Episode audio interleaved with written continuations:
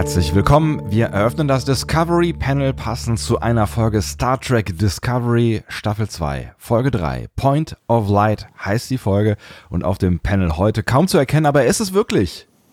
Andreas Dom. Und Sebastian Sonntag. Oh, das ist sich aber angestrengt, oder? Das klang, das klang fast normal. Ja, das klang fast normal, oder? Ja? Also, oh Gott, oh Gott, oh Gott. Ja, ich bin ein bisschen angeschlagen. äh, Das habe ich letzte Woche schon gesagt. Jetzt äh, hört man es auch. Es ist schön, wir geben uns das so, so gegenseitig in die Klinke, habe ich so ein bisschen das Gefühl. Kann man sich Krankheiten in die Klinke geben? Die Klinke gibt man in die Hand, ne? Wir geben uns die Krankheiten Genau. gegenseitig in die Hand, so könnte man sagen. Und dann ist, ist man ja auch näher an der Wahrheit dran, weil sie ja nun mal auch so übertragen werden. Ähm, weil, weil ich ja auch angeschlagen war tatsächlich und ich jetzt gerade wieder so ein bisschen raus bin. Ähm, jetzt machst du halt weiter. Ist okay. Ich mache weiter. Ich habe ich hab aber trotzdem großen Bock, über Star Trek zu reden. Und das ist immer so ein großes Problem, weil es tut mir sehr leid, wenn ich heute, euch heute mit meiner kleinen Reibeisenstimme ähm, belästige. Aber tut mir leid, wir müssen reden. Wir müssen dringend reden. Wir müssen auf jeden Fall reden und das tun wir auch. Wir, wir können mal versuchen, wir können mal versuchen, ein bisschen zielorientierter vorzugehen, damit du dann am Ende dieser Folge möglicherweise noch eine Reststimme hast, um ein Fazit zu ziehen. Ähm, naja, wir können es ja mal versuchen, ne? Also ich bin, ich bin sehr dafür. Dementsprechend, vielleicht ähm, auch, auch wenn wir eine großartige Community haben, die ununterbrochen äh, Sachen korrigieren und ähm, übrigens habe ich dir eine falsche Frage beim letzten Mal gestellt. Ne? Ich hatte, äh, beziehungsweise ich habe dir eine falsche Antwort gegeben auf eine Frage, die ich dir gestellt habe. Oh, das habe ich noch gar nicht gelesen. Echt tatsächlich? Ja, es sind diese vielen Planeten. Ich habe dir ja äh, gesagt, Ah. äh, wir wären bis jetzt auf fünf oder sechs Planeten gewesen. habe ich wohl gelesen. Ja. Fall. Es ist einer mehr. Es ist, es ist einer mehr, den den wir, den wir so jetzt eigentlich gar nicht so richtig auf dem Schirm haben. Ich weiß auch nicht genau warum. Es ist auch vielleicht der unwichtigste aus unserer Perspektive. Richtig, es ist die Erde. wir waren nämlich in Paris und die habe ich vergessen. Na gut, aber ähm, Naja, okay. Auch das war, eine, war so eine kleine Außenmission. Ne? Genau. Ja, das ist ja, genau, das ist, ist ja, ist ja in Ordnung. Ähm, und äh, wie, wie immer auch wichtig und richtig, dass ihr äh, uns da gerne verbessert oder Informationen auch hinzufügt zu gefährlichem Halbwissen, was wir möglicherweise ausbreiten. Ähm, und das hat auch diese, diese Woche wieder wundervoll funktioniert. Ich weiß gar nicht wie viele, aber unendlich viele Kon Kommentare bei uns allein auf der, auf der Webseite auf discoverypanel.de. Das macht großen Spaß, äh, sich da so durchzuarbeiten.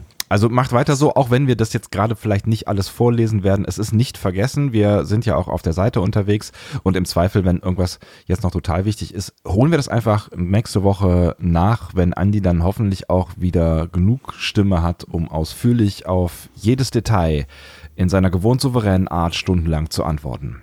Ja, ich arbeite hier intensiv an der, an der Stimmsituation mit äh, verschiedensten ähm, Getränken, die ich in mich reinschütte und hier sind irgendwelche so so, so, so Lutschbonbons, Salbei und sowas. Das lasse ich jetzt natürlich alles während dieses Podcasts, aber ähm, nachher wird da wieder ordentlich dran gearbeitet, sodass nächste Woche wieder einiges geht.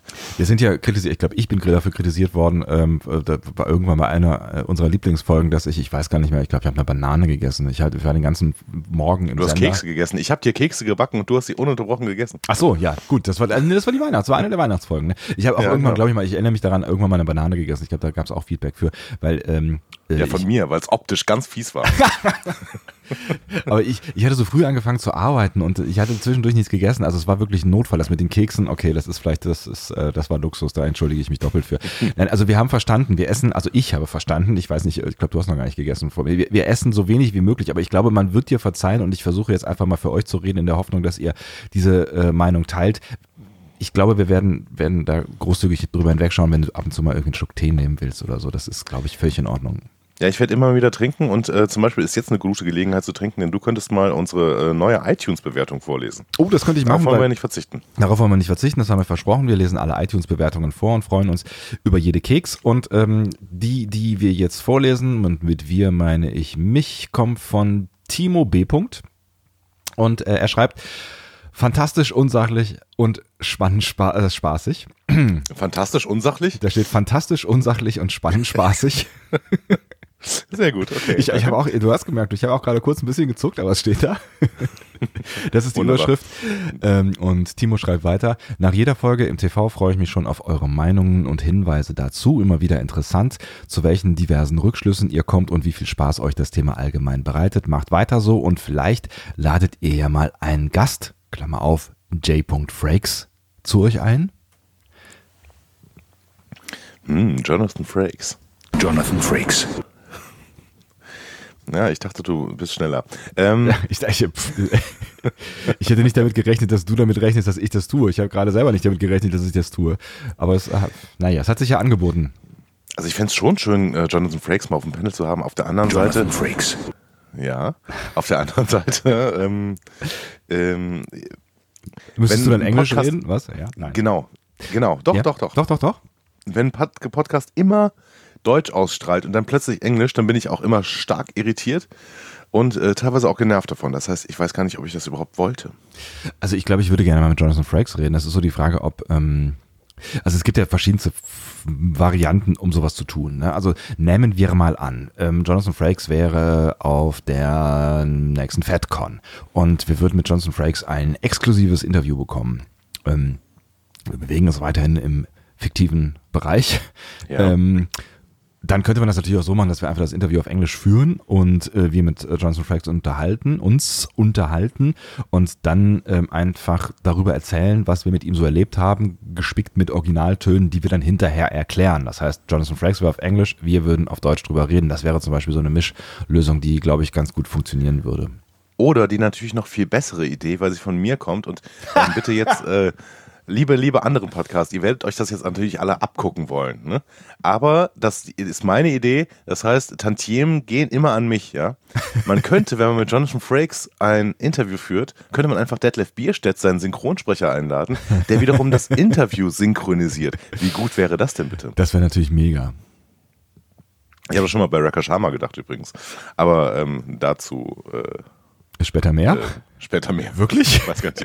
Wir werden sehen. Wir versprechen viel und halten wenig. ja, das, ähm, äh, das ist der Untertitel dieses, der inoffizielle Untertitel dieses Podcastes. Wunderbar. So, dann äh, vielen Dank, lieber Timo, für die äh, iTunes-Bewertung und die fünf Punkte. Und wie immer gilt, wenn ihr da auch Lust zu verspüren solltet, uns eine ähnliche Bewertung äh, im besten Fall so halbwegs positiv bei iTunes hinterlassen, zu hinterlassen, fehlte da glaube ich ein zu, freuen wir uns äh, wahnsinnig darüber, weil wir ähm, das einmal für unser Ego brauchen, für unsere Egos brauchen, ganz dringend. Ähm, äh, Ironie funktioniert nicht im Podcast, ne? Und ähm, Doch, wenn ich lachen würde. und oh Gott. Haben wir jetzt schon den Tiefpunkt erreicht dieses Podcastes? wir, wir haben den Tiefpunkt aller Podcasts erreicht, aber schon länger. Aber ich erkläre es nochmal an dieser Stelle. Wir äh, freuen uns auch immer darüber, weil das äh, bei iTunes irgendwelche Dinge in Bewegung setzt, die wir nicht verstehen und dann findet man uns besser. Äh, Also insofern, ähm, wir freuen uns, wenn wir gefunden werden und gehört werden von Menschen, also von euch zum Beispiel und von ganz vielen mehr. Ganz viel. Absolutely. Das äh, nur zu diesem kleinen Theorie- und Werbeblock. Dann würde ich sagen, ähm, in Anbetracht der Tatsache, dass du jetzt noch eine Stimme hast, steigen wir gleich in die Folge ein. Zumindest. Ja. Genau, wir steigen in die Folge ein und äh, sprechen als allererstes über den Autor. Mhm. Ähm, der trägt den schönen Namen Andrew Colville. Da bin ich mir vorsichtig sicher, dass ich den noch nicht gehört habe. Ich glaube auch, aber er ist tatsächlich für Discovery ähm, jetzt in der zweiten Staffel Co-Executive Producer. Mhm. Ähm, und äh, durchaus dekorierter Typ, der hat in der dritten, äh, ist bei der dritten Staffel von Mad Men in die Serie eingestiegen Mhm. und hat dann für diese dritte Staffel zusammen mit dem Showrunner Matthew Weiner ähm, einen Writers Guild of America Award bekommen für Ach, die cool. beste Dramaserie. Mhm. Und davor hat er, ähm, also nee, anschließend hat er für Lone Star und Nikita gearbeitet. Beide habe ich nicht gesehen, beides sind irgendwelche Network-Serien, keine Ahnung. Habe ich auch nicht gesehen. Aber Madman ist äh, tatsächlich ähm, großes Tennis. Ja. Und ha- hat auf jeden Fall nichts an ähm, Stärke verloren in der dritten Staffel, als Colville dazugekommen ist. Das Nee. heißt, ähm, ja, er weiß auf jeden Fall, wie man für eine gute Serie arbeitet. Offensichtlich, ja. Ähm, genau, das ist alles, was ich über äh, äh, Andrew Colville weiß. Und ich weiß auch nicht, welche Funktion er so ansonsten so äh, übernimmt in der Produktion. Ich mich würde tatsächlich, aber- mich würde Ja. tatsächlich mal interessieren, was diese ganzen Menschen, ne, diese diese so Ex, äh, Executive äh, Producers und sowas sind, was sie dann wirklich tatsächlich de facto machen an so einer Serie. Ne? Also es gibt ja es gibt ja wirklich eine ganze Handvoll und ich weiß, was ein Produzent äh, macht in, in also zumindest jetzt irgendwie im deutschen Filmgeschäft, aber ähm, was diese ganzen Menschen, die diese Titel tragen, wirklich machen, würde mich echt mal interessieren. Vielleicht finden wir das irgendwann mal heraus. Ja, bei einem kann ich es ja sagen. Mhm. Also nämlich bei dem äh, Chef des Regie-Teams. Das ist Olatunde Osun Sanmi. Mhm. Ähm, ein Name, den ich immer wieder falsch schreibe und ich entschuldige mich dafür. Ähm, ist aber ein bisschen schwieriger. Ja, es ist äh, de- definitiv. Und äh, ich meine, wer hat schon mal eine Alliteration im Namen mit einem Doppel-O? Also das musste erstmal. Oliver Onions. Wer kennt ihn nicht? Das ist Andys alter Ego im äh, Schundroman-Bereich. Eine Ja, Nacht der Liebe, Oliver so. Onions. Ähm, okay. Olatono Sunsanmi ist äh, Chef des Regie-Teams und Regisseur dieser Folge. Ähm, wir hatten schon mal in der ersten äh, Staffel über ihn gesprochen, Mhm. weil er da schon zwei Folgen gemacht hat, nämlich The Butcher's Knife Cares Not for the Lamb's Cry. Eine unserer äh, durchaus geschätzten äh, Folgen. Absolut. Und vor allen Dingen kann man sie mit tiefer Stimme sehr, sehr gut aussprechen. Right. Man kann allgemein Englisch mit tiefer Stimme viel besser aussprechen, merke ich gerade. Ne? Vielleicht solltest du jetzt mehr englische Begriffe mit einfließen lassen. Ja. Das äh, ist vielleicht Äh, auch Zielgruppen Olatono erweitert. Sunsami war Regisseur von What's Past is Prologue. Mhm. Das ist die allerletzte Folge der Staffel gewesen. Ähm, die hat uns nicht so richtig gut gefallen. Nee. Also, also da, da ist dann äh, quasi, wenn man danach gehen würde, ähm, vieles mit dabei. Genau. Ähm, und um dieses Oeuvre noch weiter zu ähm, öffnen, er hat auch den ähm, Shorttrack Calypso regiert. Und den fanden wir ziemlich gut. Den fand man ziemlich gut. Habe ich äh, übrigens letztens nochmal gesehen und äh, fand den immer noch ziemlich gut. Ja. Ich habe auch das Gefühl, er verliert irgendwie nichts an Qualität. Nee. Ähm, habe allerdings auch mit Leuten gesprochen, die den sehr ähm, langweilig und ähm, ja, kitschig fanden. Ja, ge- generell tatsächlich bei den Shorttracks gehen die Meinungen hart auseinander. Das finde ich sehr spannend. Und auch, was ich jetzt gemerkt habe, was die erste Folge der zweiten Staffel angeht, da gehen die, die, die, die äh, Meinungen auch durchaus ähm, weiter auseinander, als ich mir das so hätte äh, vorstellen äh, wollen. Ja. Ja. Wir haben so ein bisschen, äh, also so einen minimalen Qualitätsverlust gegenüber äh, bei der zweiten Sta bei der zweiten Folge gesehen, gegenüber der ersten. Mhm. Ähm, das sehen ganz viele Leute ganz, ganz anders. Und zwar ziemlich auch genau umgekehrt. Also die, die Genau. sagen, die zweite Folge ist endlich das, was ich mir seit Jahrzehnten von äh, Discovery erhofft habe. Und jetzt kommt es endlich. Genauso hat, ja, solche Gespräche habe ich tatsächlich auch viele geführt, ja. Exakt, ich auch. Ähm, zu Osunsami kann man auch sagen, der hat vorher auch so Serien wie Under the Dome gemacht, The Last Ship, Extend, ähm, Sleepy Hollow, Minority Report, Blindspot, der hat alles Mögliche gemacht. Krass. Ähm, bekannt geworden ist er dann vor allen Dingen durch Falling Skies, da war er dann auch so eine Art Hauptregisseur, wahrscheinlich hat er auch das Regie-Team geleitet und hat in der letzten Staffel dann den Opener und das äh, Season-Finale gemacht. Also beziehungsweise die letzte, aller- allerletzte Folge von Falling Skies. Ich weiß gar nicht genau, wo wir da sind, aber ich glaube, ich bin bei Staffel 2 hängen geblieben und dann hat es irgendwie gedauert, bis Staffel 3 kam und aber die gibt es jetzt schon, glaube ich, eine ganze Weile, aber ich habe, ich habe Ich glaube, es gibt vier. Ja. Ich habe ich hab irgendwann nicht weitergeguckt, weil ich sie so ein bisschen vergessen habe. Aber die war eigentlich gar nicht so doof, die Serie. Also es war so, Nee. es war so ein bisschen, es war ein bisschen wenig überraschend, würde ich sagen. Also es war klassisches, so ein klassisches Science Fiction. Man hat das bekommen, was man erwartet hat, glaube ich. So. Ja, und ein bisschen trashig und der Genau. Look war so ein bisschen Walking Dead-mäßig teilweise. Ja, ja, ja. Ähm, ich, ähm, ja, aber ich gucke in jede äh, Science-Fiction-Serie, die es gibt, eigentlich immer mal rein. Und jetzt habe ich ähm, zum Beispiel gestern äh, den Tag leider schon im Bett verbringen müssen und habe mir dann mal Night Flyers auf Netflix angeguckt. Mhm. Ähm, und die ersten paar Minuten haben mich tierisch gepackt. Und Mitte der ersten Folge habe ich schon gedacht, was für eine Qual. Oh. Was für eine unfassbar schlechte Serie. Also wirklich richtig, richtig schlecht. Die ist schlecht gemacht in allem, was in allen Belangen, außer dem Production Value, was offensichtlich jetzt ziemlich hoch ist. Aber ähm, ich werde mir noch weiter angucken. Ich äh, meine bisherigen, äh, meine bisherige Meinung ähm, bezieht sich auf die erste Folge. Ähm, aber die ist echt super anstrengend. Vor allen Dingen tun sie die ganze Zeit so, als würden sie eine total tiefgründige Story erzählen. Im Prinzip erzählen, erzählen sie eine Horror-Story. Also keine Ahnung. Ich weiß nicht, wo, mi- wo diese Serie noch mit mir hin will. Ich werde den Weg mit ihr gehen und mal ähm, später vielleicht noch mehr darüber erzählen. Aber ähm, Ja, haltet erstmal, haltet euch erstmal davon fern. bevor Andy das Go gibt. Äh, Genau. Das, das ist so, das ist so das Problem, über das wir hier schon mehrfach gesprochen haben. Was ich jetzt tatsächlich mit Netflix habe, ist, äh, also lange Zeit haben wir uns darüber beklagt, dass es keine ordentlichen Science-Fiction-Serien mehr gibt und dass, es, dass, dass auch wenig produziert wird. Das äh, ist ja spätestens seit Netflix immer mehr produziert, äh, nicht mehr der Fall. Also Ja. wir haben ja wirklich sehr viele Science-Fiction-Serien und es sind auch durchaus auch gute mit dabei. Aber mir, mir, also ich habe das Gefühl, dass je mehr kommt, desto schwieriger wird es tatsächlich durchgehend gut produzierte Serien zu finden, die dann auch mehr als äh, eine Staffel oder vielleicht mal zwei aushalten. Und das finde ich tatsächlich so ein bisschen schade. Und das macht mir nach wie vor so ein bisschen Angst, ähm, auch was Discovery angeht, ähm, dass, dass, dass uns das so ein bisschen ähnlich geht. Ähm, ja, dass denen einfach dann irgendwann die Luft ausgeht, weil sie dann sich um neue Projekte kümmern. Also das Gute ist halt, dass wir nicht Netflix als Hauptproduzenten haben. Also da kann man auch drüber streiten, ob das jetzt gut oder schlecht ist. Aber ich glaube im Moment, aus meiner Perspektive, ist es gut, dass da halt ein klassischer äh, Kabelsender hintersteckt ähm, die, die, die das machen. Und äh, wir haben eine Vorwärtsbewegung noch in dieser zweiten Staffel. Deswegen bin ich vorsichtig optimistisch. Aber ich habe so ein bisschen Angst davor, dass sich das irgendwann verschleißen könnte. Wir werden sehen. Wir werden sehen. Ja, dann würde ich aber sagen, sprechen wir doch mal über Medias Res. Und du hast gerade schon mal ein bisschen Andeutung gemacht, also dass wir einen Aufwärtstrend sehen. Ich bin ja, sehr gespannt, ob wir den nachher im Fazit auch noch beschreiben werden, diesen Aufsitz, also Aufwärtstrend. Bevor, bevor, genau, bevor mir jetzt hier Worte in den Mund gelegt werden von dir, das ist, das ist schon eine unfassbare Frechheit.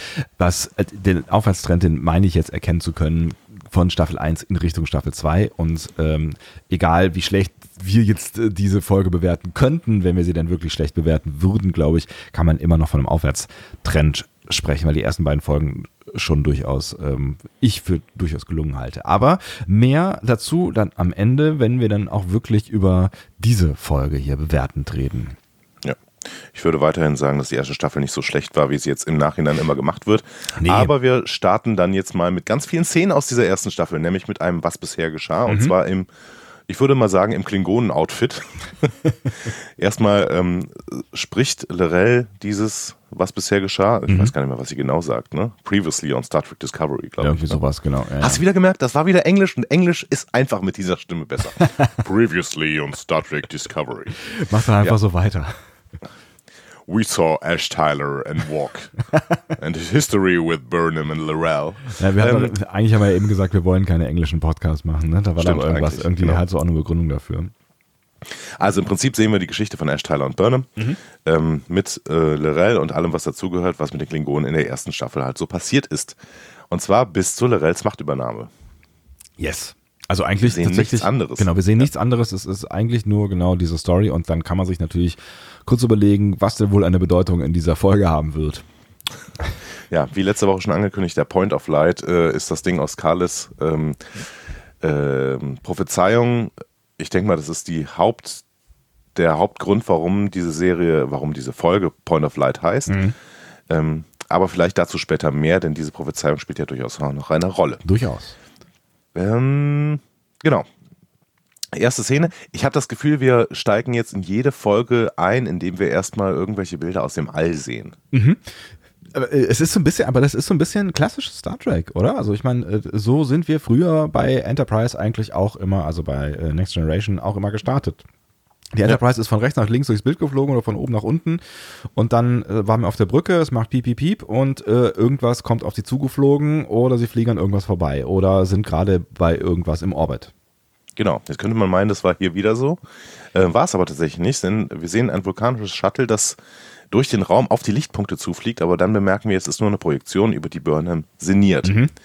Denn sie macht sich irgendwelche Gedanken über die Verbindung zwischen Spock und den Signalen äh, und geht dann auf den Gang und dann beginnt eine etwas verstörende für mich Action-Szene. Ähm, denn sie wird von so einer Trainee-Halbmarathon-Gruppe äh, rund um Tilly gestört und fast umgerannt. Äh, die durch den Korridor laufen, während das Licht flackert und unscharf wird und wieder scharf wird und ähm, ja. Man fragt sich schon auch irgendwie ein Stück weit, ähm, warum? Ja, habe ich auch nicht verstanden. Ich habe äh, öfter mal bei diesen Kameraeinstellungen äh, gedacht, möchte Herr Olatunde Osunsanmi uns zeigen, dass seine Kamera 360 Grad Wendungen kann und unscharf und scharf kann und dass sie mit Lichtänderungen ähm, sehr gut klarkommt. Also ich glaube, er ist ziemlicher techniknah, was Kameras angeht irgendwie. Vielleicht hat er eine neue gekauft. Guck mal, was ich kann. Vielleicht. Jetzt. Vielleicht. Nee, ich habe mich, hab mich schon auch gefragt, warum dieses Geflacker sein, sein muss. Ne? Also, weil, also ja, es muss, sollte offensichtlich irgendeinen Sinn im Halbmarathon haben. Ne? Ich weiß aber auch nicht welchen. Ja, ja, genau. Also irgendwie sollte es irgendwie, weiß ich nicht. Also es hat die Dynamik vielleicht verstärkt, aber ja, vielleicht macht man das ja im, irgendwo im Militär. Also durch optische vielleicht, Reize. Vielleicht motiviert das auch Läufer. Wir haben doch, wir haben doch Läufer in unserer äh, Community. Hier, mir schreiben, schreiben, es schreiben doch öfter, immer öfter Leute irgendwie, dass sie unsere Podcasts beim Laufen hören. Hier, ähm, Schneider Kluge zum Beispiel. Du hast uns Kaffee geschenkt und du läufst und du läufst gerne ähm, durch die Gegend. würde es dich motivieren, wenn du einen schnellen Wechsel zwischen hell und dunkel hättest? Hektisch, stroboskopartig. genau. Ähm, Ich ja, bin gespannt. Ahnung. Ich weiß, also ich, Ähm, ich kann es mir auch nicht so ganz. Es sollte, glaube ich, die ganze Szene war, also ne, das war, es ist eine sehr lange Szene, finde ich, und ähm, das ist so, es war alles irgendwie stressig. Vielleicht sollte es auch stressig sein. Es war aber, es war seltsam stressig und unübersichtlich und hat sich ganz komisch angefühlt. Absolut. Mir war auch echt da so ein bisschen zu viel Hektik drin und die Inszenierung hat mich so ein bisschen rausgeworfen. Hm. Aber ähm, vielleicht ist diese kleine Kritik ja nicht so schlimm. Tilly ist auf jeden Fall weiterhin mit dem, was sie später nennt, Geist von May konfrontiert. Der nervt sie massiv. ähm, und trotzdem gewinnt sie den Halbmarathon. Vielleicht auch deswegen. Ja? Meinst du? Also, weil sie, sie war ja so richtig sauer und also eigentlich waren die anderen ja schon, also gefühlt hat sie sich fünf Minuten mit May unterhalten und läuft dann zweimal um die Ecke und da sind die anderen. Also, äh, mir kam das sehr einfach vor, dass sie sie dann wieder eingesammelt hat, aber offensichtlich war sie ja so sauer äh, auf die Situation mit May und dass sie da ist und dass sie sie sieht und dass sie nervt, dass sie richtig Gas gegeben hat und dann an allen anderen sauer vorbeigelaufen ist. Ja, aber ehrlich gesagt, so fit wie die anderen drei aussahen, also oder die anderen beiden oder so, ähm, Tilly gewinnt keinen Halbmarathon gegen die. Das, das, sind, das, das, das ist ein Ich würde auch keinen Halbmarathon gegen die gewinnen, aber Ich bin mir nicht sicher, ob das, ob das hier nicht bösartige Klischees sind, äu- äußerst äh, äh, urteils vom Äußeren. Vielleicht Ja. ist, sie, ist sie einfach ein unfassbar trainierter Mensch und äh, Ja, aber halt hier sage ich wieder Show, don't tell. ähm, man zeigt sie mir einfach nicht als unglaublich trainierten Menschen. ja, gut. Und ihr Laufstil zeigt allein schon, der ist sehr, sehr ähm, energieaufwendig. Die gewinnt keinen Halbmarathon. Aber gut, es ist ja auch egal. es ist völlig egal. Es ist völlig egal. Sie hat ihn gewonnen und Saru und Burnham gratulieren ihr auch. Ja, und die sind auch nicht weiter verwundert. Genau, genau. Ähm, und Saru und Burnham gehen dann weiter, die gehen auf die Brücke. Da erklingt dann gerade der gelbe Alarm. Ein Was ich übrigens, un- wenn ich Ja? ganz, ganz, bevor du da jetzt in, in, in die Tiefe gehst, was ich irgendwie ganz lustig fand, ist die, das Zusammenspiel zwischen Saru und Burnham. Weil Burnham hier irgendwie hinterher äh, ruft noch so, äh, Alter, gehst du auf, auf die Brücke, äh, nehme ich mit, so auch so, so ein bisschen so, so Bro-mäßig. Das war so, so, da habe ich mich dann kurz gefragt, ähm, wie, wie das wohl so ist, weil die eigentlich ist Saru ja ihr Vorgesetzter, ne? Und ähm, es ist, es ist, es wird, wird immer mehr zu so einem richtigen Bro-Verhältnis. Ja, aber das ist auch gut. Also das ist, ähm, ich finde, das ist so ein bisschen so wie in den alten Serien eben, ne? dass sich die Brückenoffiziere eben so gut verstehen und dann rufen sie sich auch mal zurück und ja. Ja, ja vielleicht hast du zusammen. recht. Gehen wir nicht zusammen auf die Brücke. Also es hat mich jetzt gar nicht gestört, ehrlich gesagt. Nee, gestört hat es mich auch gemerkt. nicht. Ich, das hat mich auch gar nicht gestört. Ich fand es nur tatsächlich, ich weiß nicht mehr genau, was sie auf Englisch sagt, aber sie sagt halt irgendwie, ich meine sowas, sowas fast Slang-mäßiges irgendwie so äh, zu, zu Saru, wo ich irgendwie dachte, so hoppla, ist das der richtige offizielle Umgangston gerade für diese Situation? Aber ähm, ge- generell bin ich da auch positiv. Das war also kein Kritikpunkt. Ich, habe, ich bin nur drüber gestolpert. Was mich allgemein allerdings, wo wir jetzt gerade schon drüber sprechen, ähm, ich mag Sarus neue Rolle als Ausbilder in diesem Trainee-Programm. Ja, finde ich cool. Finde ich auch cool, ja. Ich finde, das steht ihm. Und da hatte, da vor allen Dingen hatte da mal ähm, ähm, so eine, so ein, ähm, so eine Hat eine Kompetenz, eine, eine Funktion und eine Kompetenz und eine, eine, eine, eine Kompetenz, die man ihm abkauft, also die authentisch ist und äh, er wird nicht rund gemacht, weil er eigentlich ja fast immer dann, wenn er gerade mal so ein bisschen Verantwortung übernommen hat, dann irgendwann wieder rund gemacht wird. Ähm, und wenn es nur äh, mal wieder so ist, dass er als Acting Captain ähm, den Stuhl frei machen muss, so, ne? Und Ja. hier hat er wirklich eine authentische Kompetenz, die er durchführen und ausführen kann und ähm, das, das macht Spaß, äh, irgendwie ihm dazu zu gucken. Absolut. Also ähm, weiter so, würde ich mal sagen. Ich gebe es ihm weiter. Danke. Okay, wir sind beim gelben Alarm. Ne? Also Genau. dieses, ähm, dieser gelbe Alarm ertönt, weil ein un- unidentifiziertes Schiff äh, auf Rendezvouskurs ist. Mhm. Ähm, Pike will schon kurzzeitig die Waffen sogar bereit machen, ähm, aber dann erkennen sie, es ist Sareks Schiff. Mhm. Und dann ähm, hadert Pike sofort mit der Entscheidung, Spocks äh, Entdeckung an die Sternflotte weitergegeben zu haben. Aber Burnham bestärkt ihn daran, richtig gehandelt zu haben. Ja, ausgerechnet Burnham. Ja. Sagt irgendwas mit find- These are the rules oder sowas. Äh, ne? So, ja, alles klar. Ich finde ähm, schwierig, warum müssen Diplomaten ihre Signatur nicht mitteilen? Finde ich auch tatsächlich, also habe ich mich auch gewundert, weil ich dann auch irgendwie gedacht habe, so Moment mal, aber das könnte ja jeder sein. Also ich, ich hatte noch ein ungutes Gefühl, als sie dann angefangen haben, hier Schilde runter und dann beamt den Typen doch an Bord. Ich dachte, Moment mal, kann man das nicht irgendwie, kann man da nicht vorher noch irgendwie was überprüfen? Ihr könnt ja nicht jeden, jedes diplomatische Schiff irgendwie, also ja, fand ich auch so ein bisschen. Ja, das auf der einen Seite und auf der anderen Seite, ähm, was ist, das ist doch total gefährlich für das Schiff selbst. Also wenn dann irgendwie zufällig jemand auf dieses Schiff schießt, weil es sich eben nicht identifiziert, ähm, dann können die nachträglich immer noch sagen, äh, wir waren aber Diplomaten. Aber können, können sie da vermutlich nicht mehr. können sie da vermutlich nicht mehr.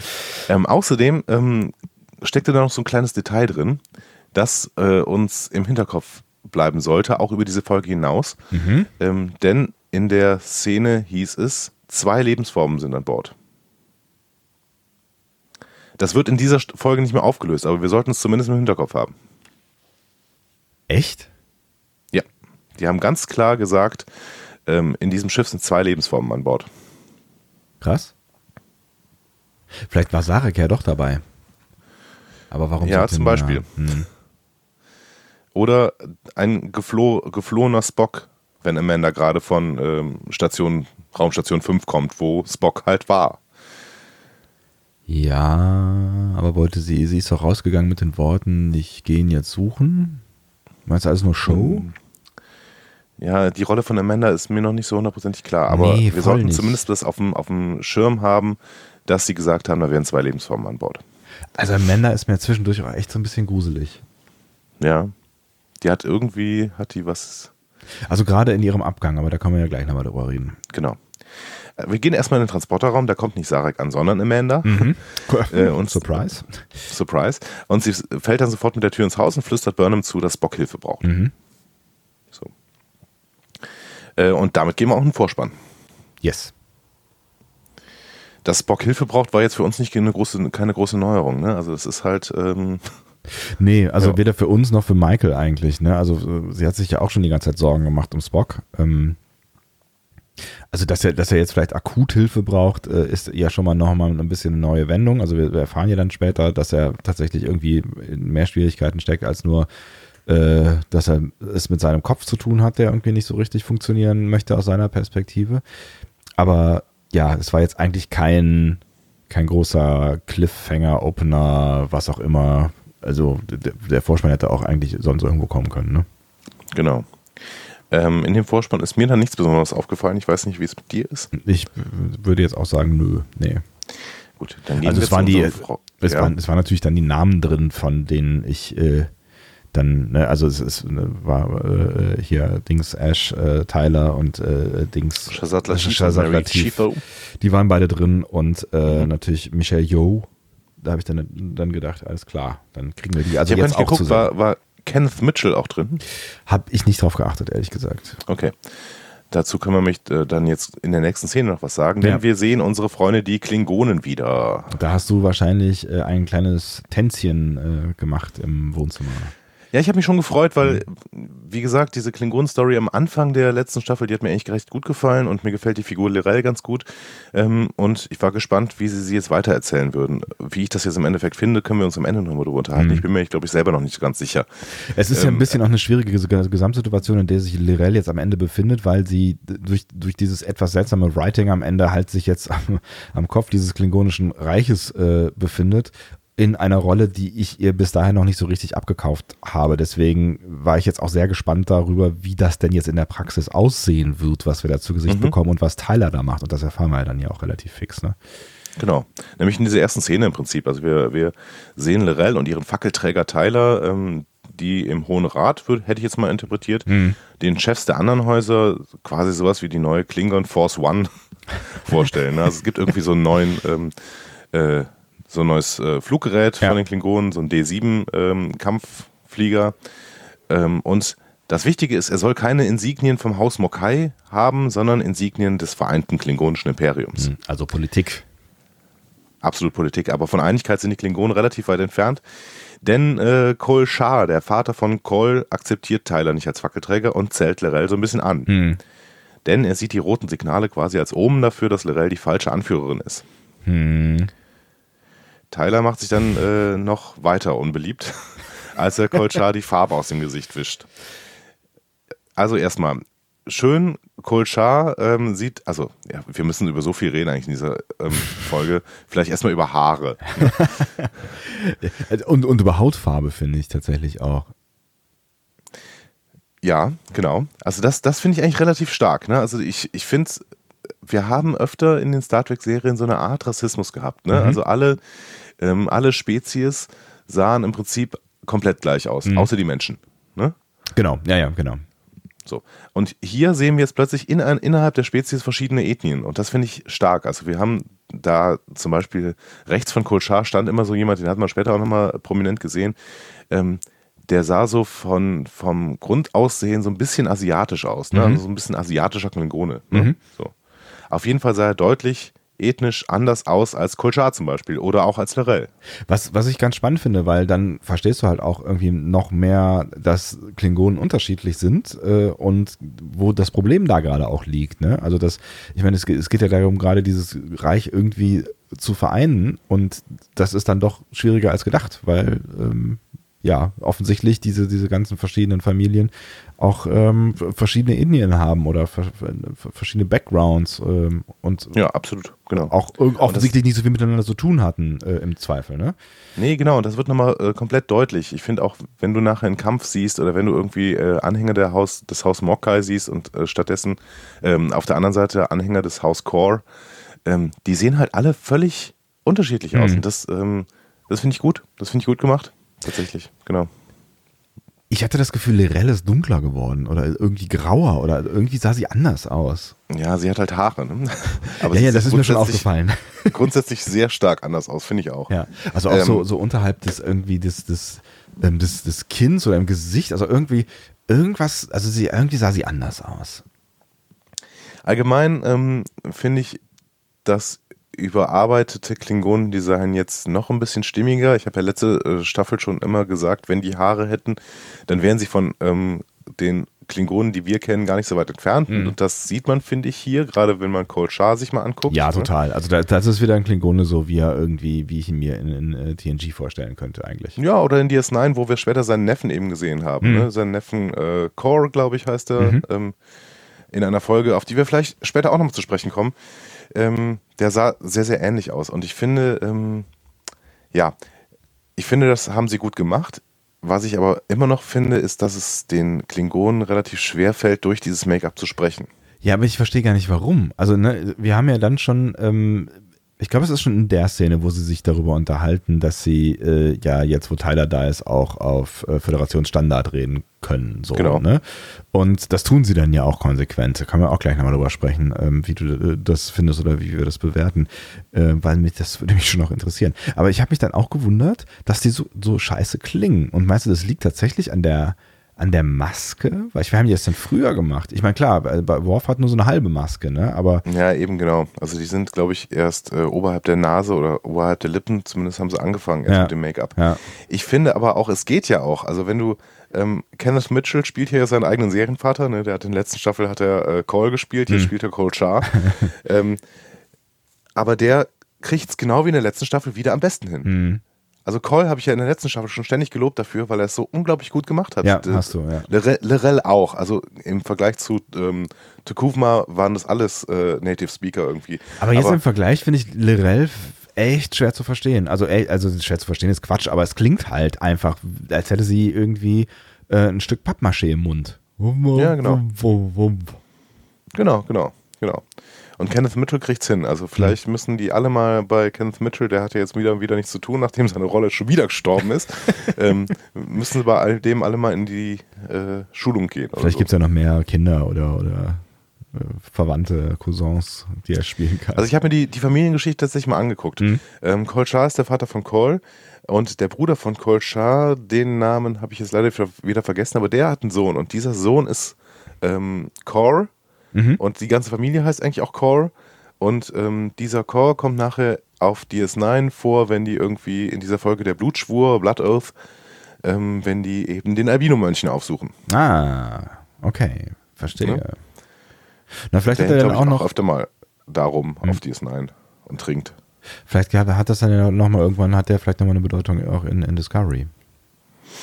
Ja, also wie gesagt, ich ähm, würde das nachher auch nochmal stark machen, dass sie diese äh, Geschichte hier etwas damit zu tun haben und äh, hat. Und wir wissen ja jetzt im Prinzip auch schon, wovon ich rede, aber das können wir trotzdem später nochmal machen. Dann noch kurz die Frage, wie findest du das jetzt, dass sie, nachdem sie die ganze erste Staffel klingonisch geredet haben, jetzt ja eigentlich nur noch die ersten äh, 30 Sekunden klingonisch reden und den Rest der Folge Föderationsstandard oder English, wie Tyler auf Englisch sagt?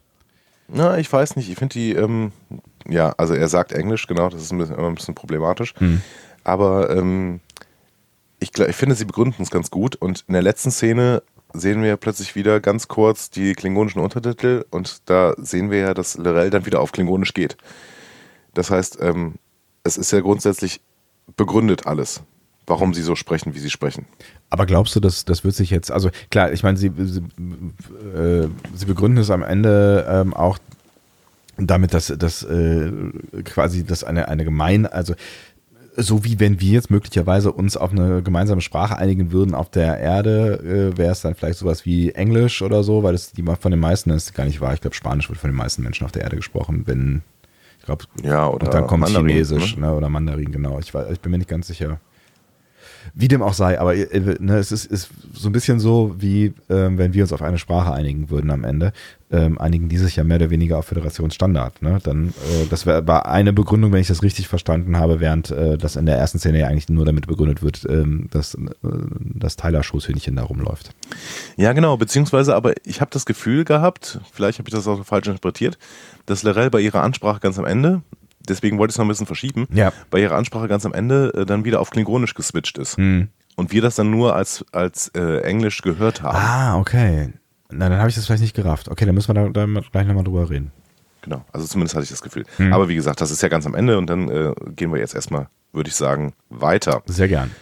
Bei dieser, Anführung, äh, bei dieser Einführung der Klingonen habe ich übrigens gedacht, dass es jetzt alles schon sehr, sehr stark so wie die Klingonen halt uns auch in der gesamten Star Trek-Historie ähm, näher gebracht worden sind, oder? Absolut, ja. Ich finde auch tatsächlich, also auch so charaktermäßig vom Outfit her und so, ähm, auch wenn sie sich natürlich, wie du eben ja schon äh, ausführlich dargestellt hast, unterscheiden, finde ich, sind sie, sind sie deutlich näher dran als das, was wir da in der ersten Staffel als Klingonen präsentiert bekommen haben.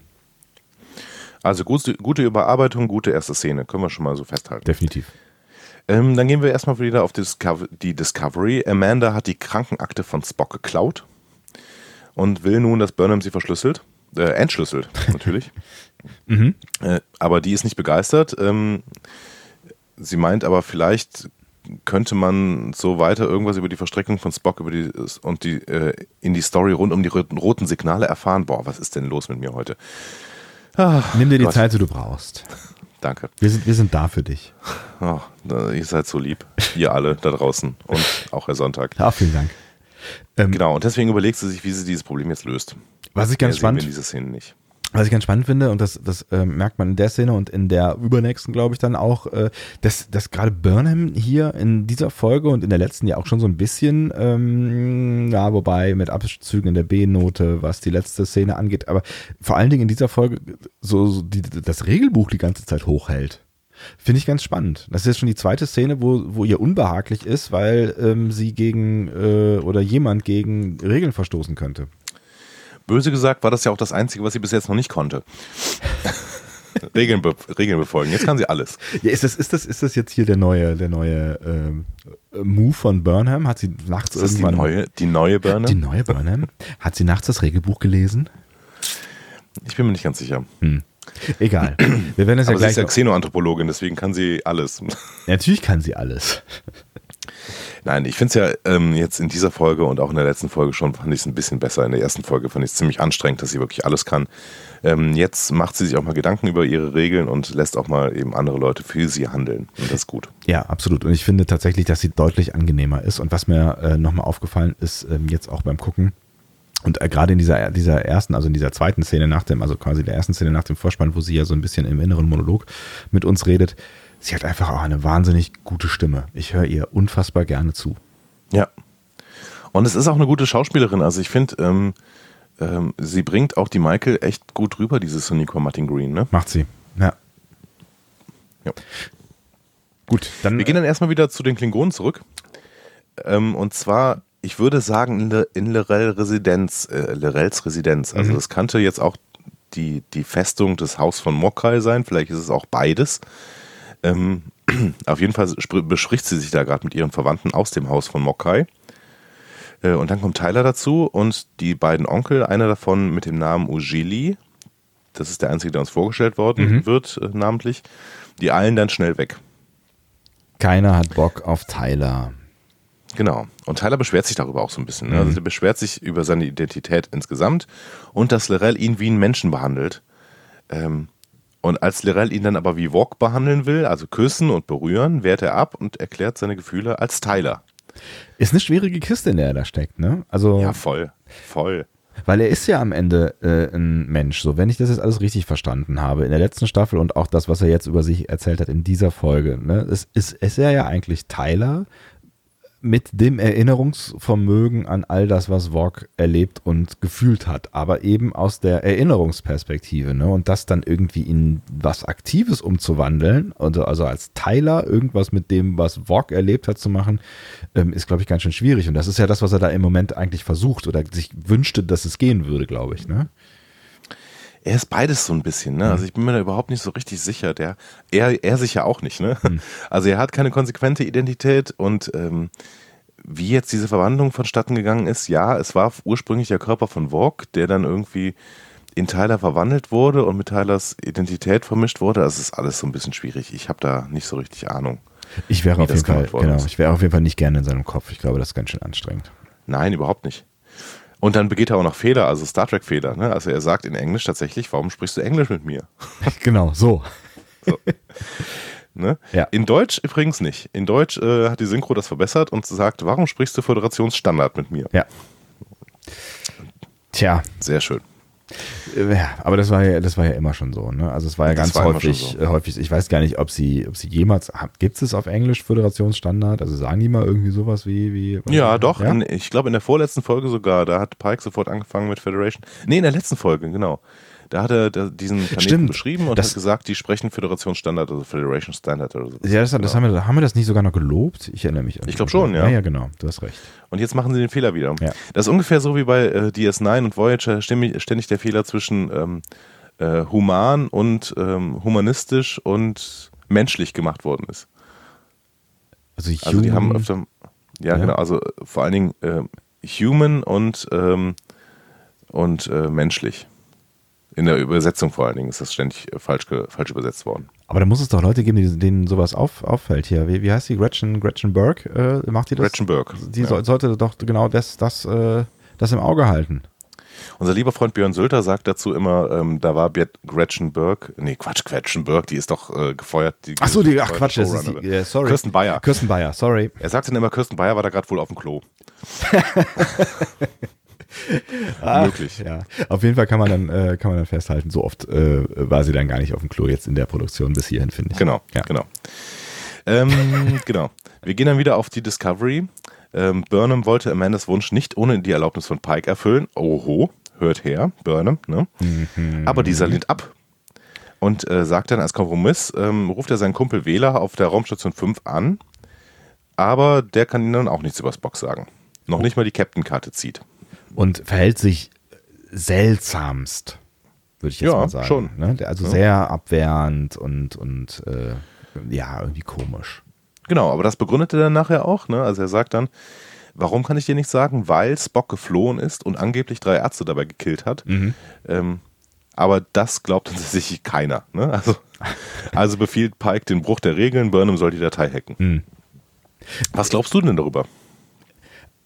Ich habe, ich, keine Ahnung, wahrscheinlich ist es tatsächlich so, dass, ähm, dass äh, ich, ich habe die ganze Zeit dieses Bild aus dem, aus dem Trailer im Kopf, ne, wo er da irgendwie auf dem Boden in, in diesem weißen, dieser weißen Zelle sitzt und äh, alles äh, Ja. voll ist mit irgendwelchen Schriftzeichen. Ich frage mich, wann diese Szene kommt und wie diese Szene kommt, weil die machen sie ja jetzt irgendwie keine Ahnung. Also wahrscheinlich ist es so, dass er dann immer noch da irgendwo auf der Station rumhängt und die ihn einfach unter Verschluss halten, weil sie gecheckt haben, dass er irgendwas über die roten Signale weiß, äh, was äh, für sie wertvoll ist. Was ich allerdings nicht verstehe, ist, warum dann nicht ausgerechnet ähm, Pike mit der Discovery da an Informationen kommt oder nicht mit reingezogen wird, weil er ja offensichtlich den Befehl hat, äh, irgendwas mit diesen roten Signalen anzustellen, also zu klären, was das denn alles soll. So, eigentlich müssten die ja dann zusammenarbeiten.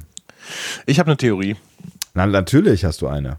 Ich habe eine Theorie ähm, und ich habe sie im Prinzip ähm, mir auch erst in der letzten Stunde zusammengebastelt. Ähm, ich glaube, dass hier gelogen wird, weil Amanda im Raum steht. Und das weiß Wähler. Mhm. Und was glaubst du? Also erklär mal. Also was, was, was, was ist ich Amandas glaube, Amanda, Rolle? Amanda, also der Wähler sagt ja irgendwann so, ja, hm, und hier wurde, äh, hier wurden auch Sachen gestohlen und Mhm. sowas. Ne?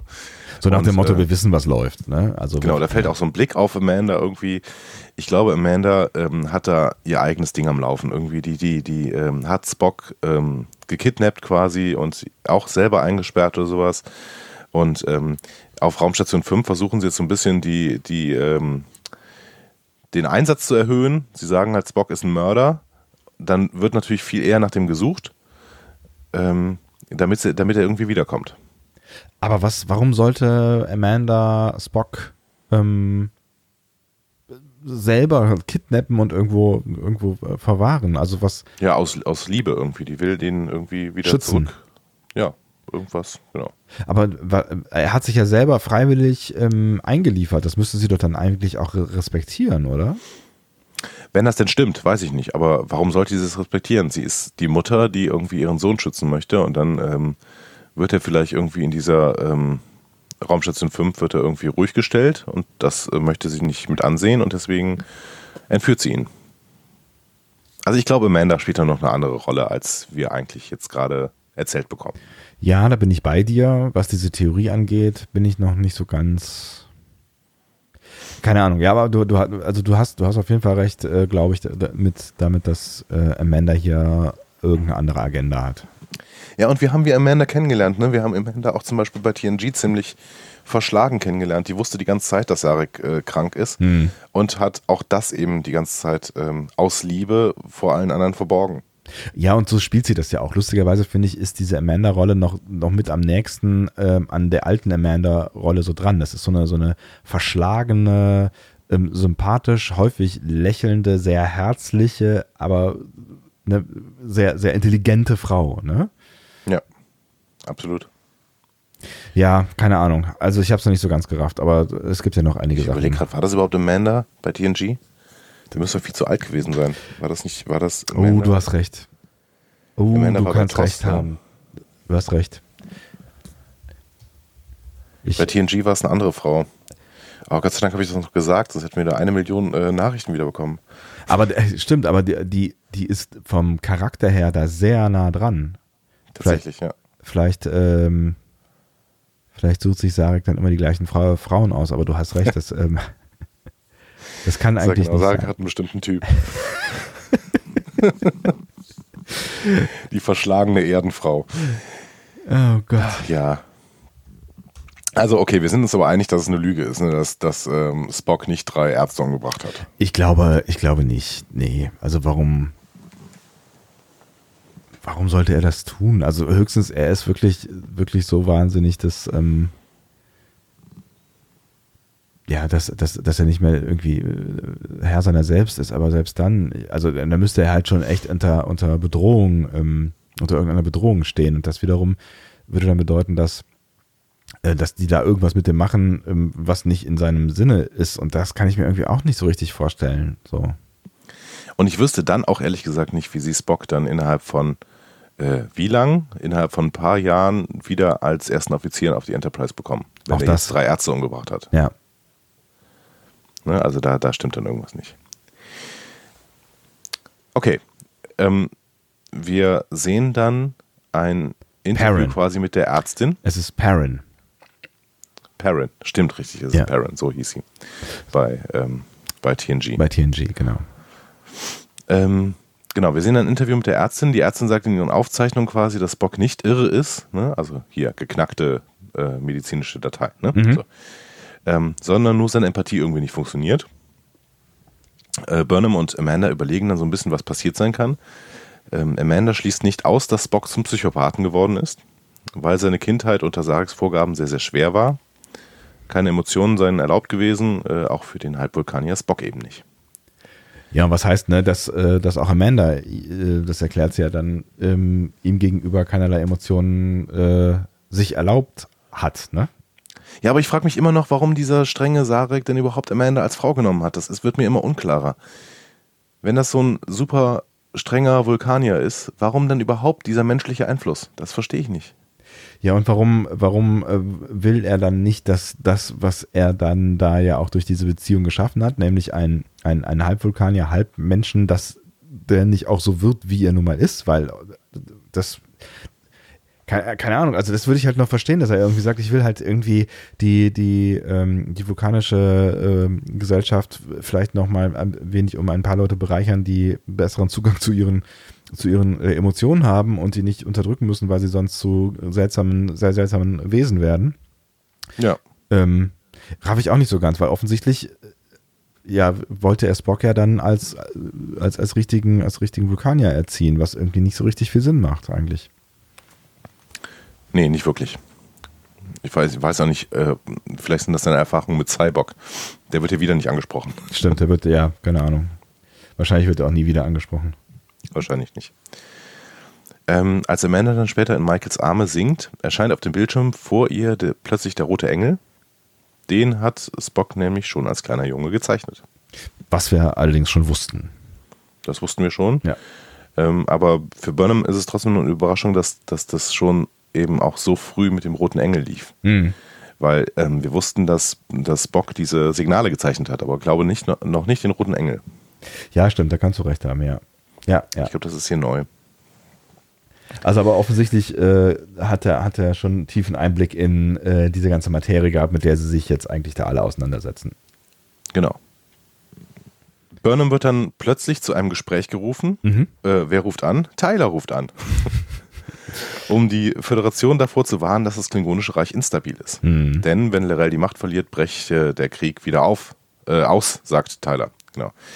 Ähm, ich finde erstmal, das ist ganz schön inszeniert irgendwie, dieses äh, Telefonat zwischen Burnham und Tyler. Ne? Es ist mega schön inszeniert, also mit diesen verschiedenen Kameraperspektiven, die dann irgendwann darin enden, dass du quasi ein gemischt Bild siehst von äh, ihm, der irgendwo da in diesem klingonischen äh, Dings steht und sie in ihrem, äh, in ihrer, ihrem Raum und das so in der Mitte quasi zusammenläuft. Das, das, das, das hat Spaß gemacht zu gucken. Ja. Und nebenher wird dann hier noch die Nummer mit den haarigen Klingonen aufgelöst. Ne? In Kriegszeiten rasieren sich die Klingonen die Haare ab, in Friedenszeiten lassen sie sie wachsen. So. Das wussten wir schon, weil Mary Chiefo das vor der Staffel schon mal erklärt hatte. Mhm. Genau. Aber hier wird es dann eben nochmal ähm, in, in, innerhalb der Story erklärt. Ich habe da ja noch eine andere Theorie. Ne? Und zwar? Die haben, äh, sind irgendwann auf Miraculix getroffen und der und haben dem gesagt, er soll ihnen Zaubertrank machen. Und dann hat der aber gesagt, ja gut, die wissen ja gar nicht, wie Zaubertrank schmeckt. Und dann haben, hat der ihnen Haarwuchsmittel verabreicht. Ich finde, diese Klingonen sehen unfassbar haarig aus. Wie können die denn so schnell Haare wachsen lassen? Da muss da irgendein Zaubertrank in, mit drin sein. Das erinnert mich wirklich an, an hier Asterix 1, Asterix der Gallier, diese, dieser allererste Comic beziehungsweise allererste Film, Hm. wo die alle plötzlich innerhalb von Sekunden unglaublich lange Haare bekommen. Ja, ich weiß, was du meinst. Ähm, und ich war, ich habe, ja, ich habe ehrlich gesagt nicht drüber nachgedacht, aber jetzt, wo du es sagst, ist natürlich eigentlich ziemlich albern, weil das kann ja alles irgendwie maximal Wochen her sein, dass die jetzt halt irgendwie bis zum Arsch lange Haare haben. Ja, lass es ein halbes Jahr her sein, aber so lange Haare wie Lorel hat, wenn, du vorher, wenn sie vorher eine Glatze hatte. Ja, das ist das, das. Bei Tylers Man-Bun gehe ich vielleicht noch mit, aber auch dieser, auch dieser Bart, also das geht nicht so schnell. Ja, vielleicht darf man da jetzt einfach nicht so lange drüber nachdenken. Ja, Filmlogik und so, ne? Ja. Und vielleicht haben Klingonen ja auch einen höheren Wachst, äh, Haarwachstum, einen größeren Haarwachstum. Ein, ein höheres äh, Testosteronlevel, das äh, würde ja eigentlich passen. Lässt Ja, das nicht Haare auch? Lorel. Auch Lorel, ja. ja, Mai. Auch äh, Frauen haben Testosteron, oder? Ja, klar, klar. Okay, es gibt dann auch so einen kleinen Moment zwischen Burnham und Tyler, aber der Moment veräppt, würde ich sagen. Wie fandst du denn das? Also hast du das Gefühl gehabt, weil das äh, äh wirft Lorel Tyler ja später dann vor, hast du das Gefühl gehabt, er hat da jetzt irgendwie was vorgeschoben, um Lorel, äh, Quatsch, um, um Michael zu anzurufen? Also hat, sie, hat er da einfach mal, also war das wichtig, dass er diese Information jetzt weitergibt, glaubst du wirklich? Oder war das einfach Ja, das glaube ich jetzt, das glaube ich tatsächlich schon. Also ich glaube schon, dass das auch eine wichtige politische Information war. Ähm, wie wir auch nachher erfahren, ähm, muss die Föderation ja auch so ein bisschen über Lorel auf, auf Lorel aufpassen, aber darüber werden wir noch später relativ lang diskutieren wahrscheinlich. Wahrscheinlich. Ähm, aber es ist sowohl als auch. Also ich habe irgendwie das Gefühl, Tyler hadert halt mit seiner Identität, das haben wir in der letzten Szene schon gesehen, und mhm. er hadert eben auch äh, mit seinen Gefühlen mit äh, zu Burnham aber auch zu Lorel. Ne? Mhm. Ne? Je nachdem, welche, welcher Teil seiner Identität denn gerade dafür ihn spricht. Ich habe aber schon das Gefühl, dass er so ein bisschen mehr sich in Richtung Michael noch ins, hingezogen fühlt. Also er war da schon ganz schön. Ja, zumindest bis das Baby kommt, ne? Ja, genau, ja, ja, das stimmt. Ja. Er war da schon ganz schön, äh, schon ganz schön nervös, hatte ich so das Gefühl. Ja, es ist irgendwie, irgendwie ist, ist Tyler ist so ein bisschen Tuvix. Ne? ja. Best of, both, best of both worlds oder worst of both worlds, wir wissen es nicht genau. Ja. Er ist auf jeden Fall Tyler und Vog und ähm, muss irgendwie mit beiden ähm, Persönlichkeiten in sich so ein bisschen klarkommen. Ich fand es aber auf jeden Fall schön, wie die das gespielt haben. Also man hatte echt so ein bisschen das Gefühl, das ist ja so, so, so ein Teenie-Paar, was vor einem halben Jahr Schluss gemacht hat und äh, eigentlich finden sie sich beide noch, noch, noch ganz cool. Ähm, aber sie wissen, das geht irgendwie nicht und äh, so. Es war irgendwie ganz süß. Ja, absolut. Also, wer hat das noch nicht so gesagt? Hör mal, ja, aber du kannst auch weiterhin mit mir reden und auch wenn wir Freunde sind, dann mm. können wir doch weiter. Mm. Nein, geht nicht. Mann. so. So. Ja, aber ähm, ich finde auch grundsätzlich, dass Shazad Latif auch ein echt guter Schauspieler ist. Ich hoffe, der kriegt noch ein bisschen mehr zu tun irgendwie. Ja, offensichtlich ähm, äh, wird er ja in der nächsten Serie auch eine äh, Leadrolle spielen, äh, wie wir dem Trailer entnehmen konnten, der in diese Folge eingebaut wurde, aber dazu später mehr. Okay, so siehst du es also. Okay. Na gut, dann gehen wir erstmal nochmal auf die Brücke. Da haben wir mal jetzt eine Schattenübung. Schattenübung des Kommando-Trainingsprogramms auf der Brücke. Ähm, äh, Saru macht die Anleitung. Aber Tilly versagt extrem wegen ihrer Psychose, beschimpft May. Die sieht aber keiner, deswegen sieht es aus, als ob sie Pike beschimpft. Und steigt dann aus dem Kommando-Trainingsprogramm aus.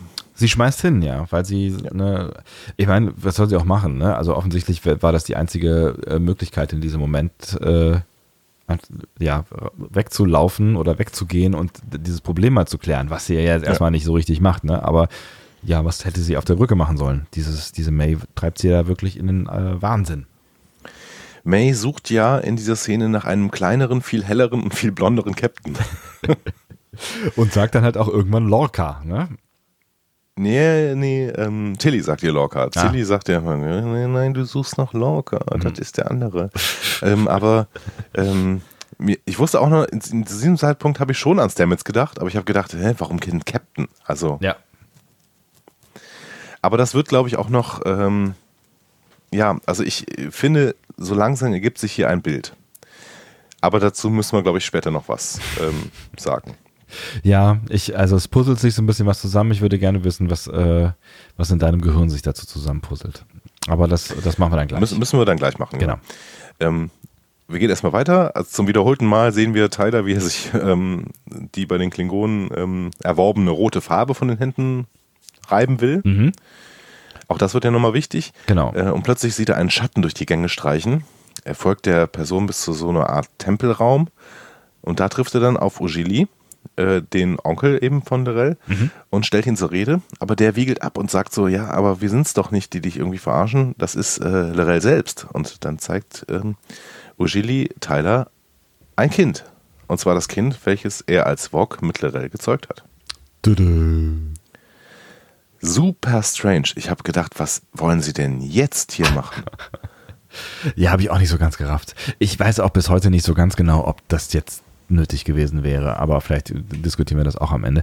Ähm, ja, total strange. Also, ja, weiß nicht. Viel mehr kann ich ja gar nicht zu sagen, ehrlich gesagt. Also es hat mich ehrlich gesagt ein bisschen aus der Folge rausgerissen, weil ich so drüber nachgedacht hatte, Moment, warum das denn jetzt? Also warum denn dieses Kind? Und wo kommt es her und das? wann haben die das gemacht? Und äh, ja. Ja gut, das, wann haben sie das gemacht? Das kann ich dir erklären. Also die sind da zusammen, äh, ne, haben Klingonensex gehabt. So. Punkt. Ja, gut, ja, man, man sieht. Das hast du schön gesagt. Es gibt, es gibt ja diese, diese, äh, diese Szene auch, die nachher nochmal kommt äh, im Rückblick. Ja. Und wir erfahren es dann ja auch in der nächsten äh, Szene, da, da, sprechen Tyler und Larell sich aus und das Kind hat sich wohl ex utero entwickelt, weil Larell auf ihre Mission auf der Discovery musste. Und Tyler, finde ich, stellt eine der wichtigsten Fragen, die wir uns in der ersten Staffel auch ständig gestellt haben. Ähm, warum eigentlich? das fand ich super. Was hast du eigentlich durch deine Mission gewonnen? Ja. Warum warst du auf der Discovery? Es machte keinen Sinn. Das, das, so. das, das sind so die Momente, wo ich mich echt freue. Das ist irgendwie, das sind so, auch der Kommentar mit den Haaren, das sind so die Momente, wo ich mich tatsächlich freue und äh, denke, ja, okay, ihr, ihr, räumt, ihr räumt echt auf, ne? Ja, absolut. So. Und das, das machen sie ja auch noch in so quasi so einem dramatischen Gespräch. Ne? Mhm. Also die, die machen das ja auch gar nicht witzig, aber diese Frage, die ist halt die Frage, die wir uns in der ersten Staffel ständig gestellt haben. Ja, was soll ja ich habe das alles verstanden mit Walk und Lerell am Anfang. Und dann ist plötzlich Lerell auf der Discovery, sitzt in dieser Zelle und kann nichts mehr tun. Ja. Und ich frage mich, warum denn eigentlich? Über also Folgen war, hinweg. Ja. Mein Plan hat nicht funktioniert. Der war noch, welcher noch gleich der Plan? Ja, er hat nicht, ich konnte ihn nicht durchführen. Die, die Discovery an sich zu reißen, alleine. Ja. Und dementsprechend ist das natürlich schon eine schöne Gelegenheit, dass sie hier nochmal von diesem ex-utero entwickelten Kind äh, ähm, stehen und Tyler sie wirklich nur noch so anguckt wie, okay, hohe Einsätze dafür, dass du einen ganz, ganz seltsamen Plan oder gar keinen Plan hattest. ja. ja. Es ist, ja. Ja, gut. Na gut. Man ähm, kann es auch nicht mehr erklären. Ne? Also, also das, das ist dann auch Nein, so ein Punkt, den man nicht, nicht, mehr erklären kann. Ja. Nein, man kann nicht erklären, warum Lerell da in die Discovery saß. Nee. Das ist, äh, also ich glaube echt, da ist einiges schiefgelaufen im erst, in der ersten Staffel im Writers Room, dass, dass Lerell da mit rüberspringt und überhaupt auch erst das wollte. Ne? Die hat ja quasi hier diese, äh, Captain Cornwall hat sie ja quasi angefleht, bitte nimm mich mit rüber. Ja, ja, ja, ja. So, aber warum? Also es ist bis, bis also es ist mir also gut. Wir werden es nie mehr erfahren, warum sie denn da unbedingt auf die Discovery wollte. Nee, vermutlich nicht. Und vermutlich. Warum sie dann, sie ist, sie ist dann ja mit ins Spiegeluniversum und wieder zurück, hat davon aber im Prinzip nichts mitbekommen. Weil sie einfach nur in dieser Zelle saß. Ja. Und über Folgen hinweg auch vergessen ward. Und sie weiß ja weiterhin auch nicht, dass äh, Imperatorin Giorgio äh, ähm, Dings äh, ist, umgekehrt Imperatorin Giorgio ist. Ja, genau. genau. Also, ja, das, das Captain Giorgio nachher nochmal. Ja. Also Lorel hat wirklich in der ersten Staffel alles auf irgendein Pferd gesetzt, von dem keiner wusste, wie man es reitet. Einschließlich er selber. einschließlich er selber, schade. Na gut. Ähm, ja, deswegen finde ich die Figur bis, bis leider auch nach wie vor ein wenig unglücklich. Und das hat die Folge auch noch nicht hundertprozentig ähm, äh, verändert, auch wenn sie ja toll angelegt war. Also sie, hat, sie hatte ja total viel Potenzial, aber ich ich finde sie Ja, die ist halt die ganze Zeit irgendwie fremdgesteuert. Ja.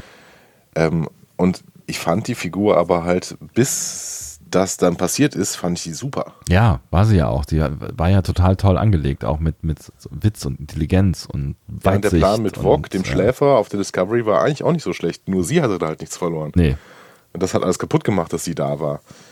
Und warum sollte sie den Schläfer aktivieren? Was, warum? Warum? Dann sind sie zu zweit.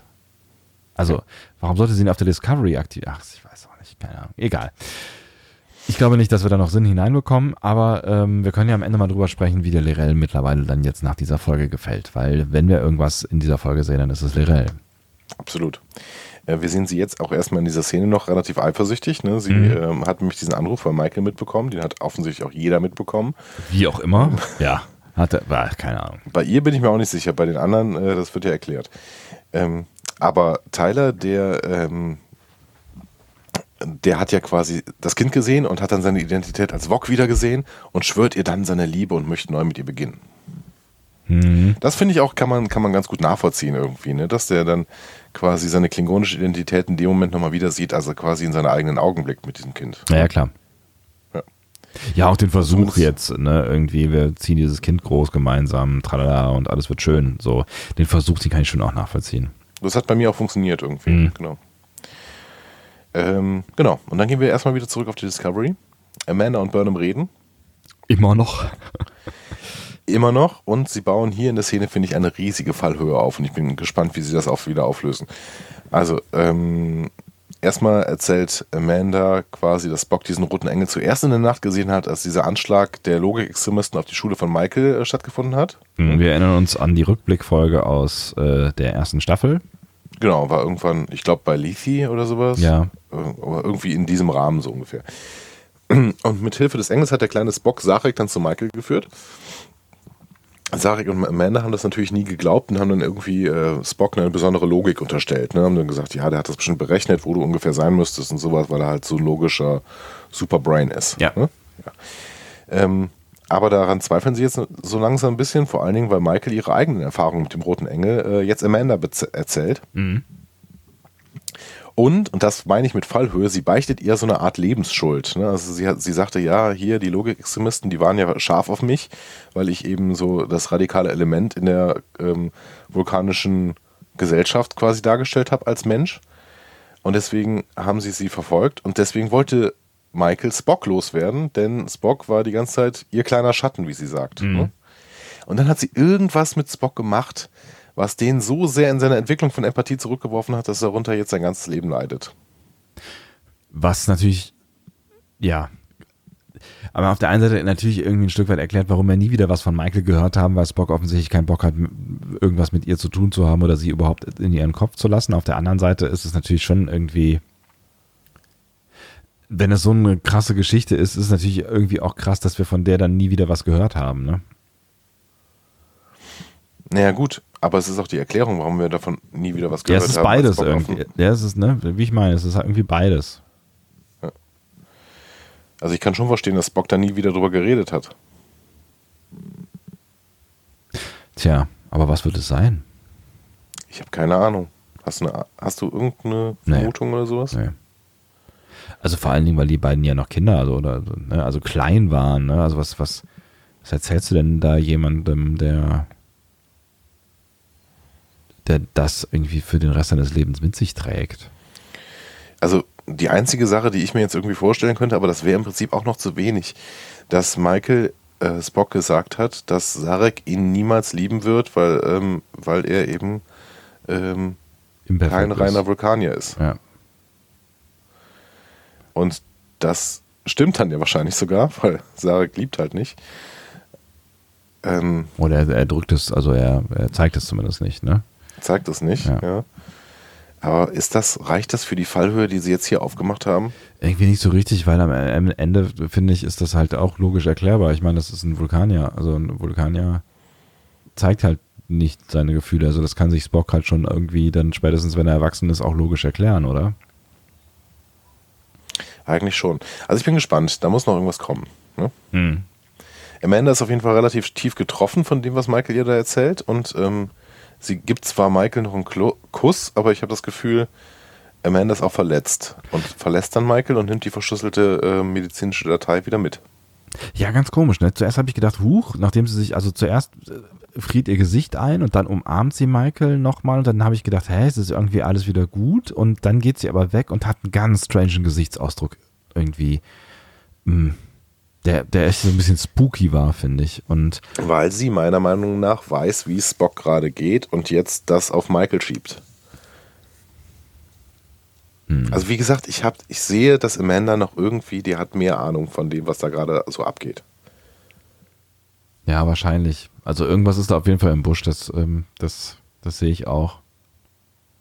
Aber glaubst du wirklich, dass, dass die auf der, ähm, auf der Sternbasis 5 äh, nicht, nicht wissen, wo er ist im Moment? Oder, also, es könnte ja auch sein, dass sie einfach nur, äh, ja, wahrscheinlich wissen sie nicht, wo er ist. Ne? Warum, welchen Grund hätten sie, ihn äh, abzublocken?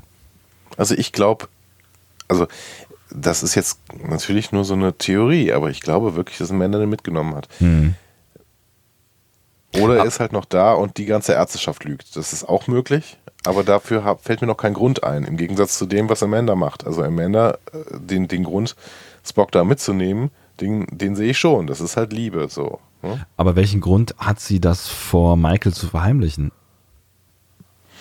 Ja, sie, verhält, sie verheimlicht es erstmal vor der gesamten Sternenflotte. Und Michael ist Sternenflotte. Hm. Erstmal. Ja, es macht wahrscheinlich am Ende mehr Sinn, als wenn er noch auf der Ja, aber Sternbasis es, es macht noch nicht so vollständig Sinn. Nee. Ne? Es macht nur, es Nee. macht vielleicht mehr Sinn als die andere Theorie. Ähm, aber warum das denn jetzt im Endeffekt so läuft, wie es läuft, das müssen sie uns vielleicht noch ein bisschen mehr erklären. Werden sie Wir können jetzt gerade nur im Dunkeln stochern. Ja.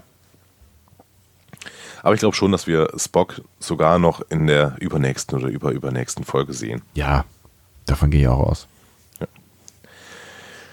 Ähm, dann gehen wir mal wieder zu unseren klingonischen Freunden. Lirel und Tyler wollen ihr Kind aufsuchen. Zur jungen finden- Familie. Genau, fast. Sie finden das Kind nicht vor, sondern nur den gehängten Ujili. Mhm. Ähm, und das Kind ist weg. Der Kidnapper ist Kolchar und er meldet sich dann per Hologramm und berichtet, ja Leute, ich weiß alles. Ne? Der Grund ist, ähm, diese Farbe an Tylers Händen war voll mit Sensorimplantaten. Interessante Farbe. Ne? Abhörfunktion. Genau, Abhörfarbe quasi. Genau.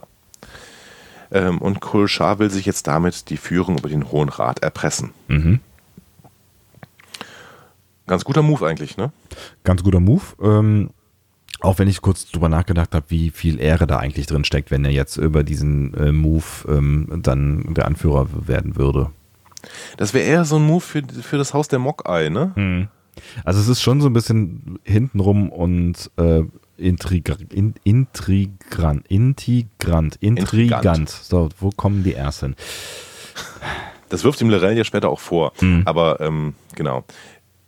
Er, ja, im Prinzip ist er sich ja auch darüber im Klaren, dass er die alle umbringen wird und deswegen ist es wahrscheinlich auch scheißegal. Er, er hatte einfach nur keinen Bock auf Lorel und ihren Menschenfreund Tyler da. Also und er hat, er hat so sehr keinen Bock darauf, dass ihm irgendwie jedes Mittel recht ist, offensichtlich. Ja, der will halt auch die Macht an sich greifen. Also diese Familie sieht sich auch selber als Abkömmling der alten Kaiserfamilie. Ne? Deswegen Mhm. Das erklären sie ja auch, immer, ne? Die haben immer einen großen Machtanspruch, genau. Hm. Ja. Okay. Ähm, Das war jetzt eine Miniszene, da kommen wir ja später nochmal zu einer relativ großen Szene. Und aber erstmal gehen wir nochmal auf die Discovery. Mhm. Zu einer, finde ich, ganz netten Szene eigentlich. ne? ähm, auch wenn es ein bisschen, ja, sehr konstruiert war und Burnham wieder alles wusste. Aber, ähm, also Tilly läuft in ihr Quartier. Dort liegt Burnham. Offensichtlich haben die immer noch ein Quartier zusammen. Mhm. Was ich auch nicht gedacht hätte, aber gut. Ähm, Burnham liegt da und weint ähm, und ähm, kriegt erst wieder Energie, als sie Tillys Problem lösen kann. Das sagt sie auch. Ne? Gib mir irgendwas, gib mir ein Problem zu lösen. Ne? Ich hätte da was. Und die Lösung ist Weinen. Denn äh, May sagt Tilly irgendwie, sie äh, versteht nicht, warum es aus Tillys Augen tropft. Ähm, und für Burnham ist das der Beweis, dass äh, May kein Geist ist, sondern eine außerirdische Lebensform, die irgendwas mit Sporen zu tun hat. Ja, das ist, also, das ist mit der außerirdischen Lebensform, das fand ich noch schön hergeleitet. Das fand ich irgendwie ganz cool, ne? Also, dass, dass sie irgendwie sagt, da ist irgendeine Kraft oder irgendeine Macht, also was man ja auch schon vorher dann sich überlegt hat, als man verstanden hat, dass diese, dieses May-Wesen offensichtlich eine eigene Agenda hat. Ähm, dass, dass das erklärt wird mit dieser Weinen-Äußerung, dass sie dann so fix in Richtung Spore kommt, ähm, da war ich, also klar, die, die wir, die wir die erste Staffel gesehen haben, ähm, haben uns das auch schon gedacht. Also du hast das, das ja durchaus schon geäußert, diese, diese Theorie. Ähm, aber Michael hat offensichtlich die erste Staffel auch gesehen. Ja, also sie sagt, dass sie begründet das ja damit, dass sie auf dem Asteroiden dieses Stück Asteroid in Halt halten konnte ähm, und es nicht mit ihr inter interagiert hat, mit Tilly aber schon. So. Ähm, witzig finde ich, dass, dass ähm, äh, Saru ja später auch sagt, dass alle gegen, gegen die Auswirkungen von Sporen geimpft sind. Ne? Aber ähm, dazu, dazu vielleicht später mehr. Aber das hier gerade, ähm, ich finde es schwierig, dass Michael das überhaupt nochmal erwähnt mit diesem Stück Asteroid, weil ähm, das war auch ein Feedback, was wir auf unserer Seite bekommen haben. Das ist ja ziemlicher Bullshit gewesen mit diesem Asteroiden, den sie in der Hand halten kann. Ja, das haben wir, haben wir ja auch schon drüber gesprochen tatsächlich, ne? Weil äh, das Stückchen, was bei Tilly da quasi absplittert und sehr, sehr, sehr, sehr, sehr viel kleiner ist als das Ding, was Michael in der Hand gehalten hat, ähm, ja, den ganzen Tisch zerdrückt quasi, ne? Genau. Und deswegen hätte sie auf dem Asteroiden nichts hochheben können.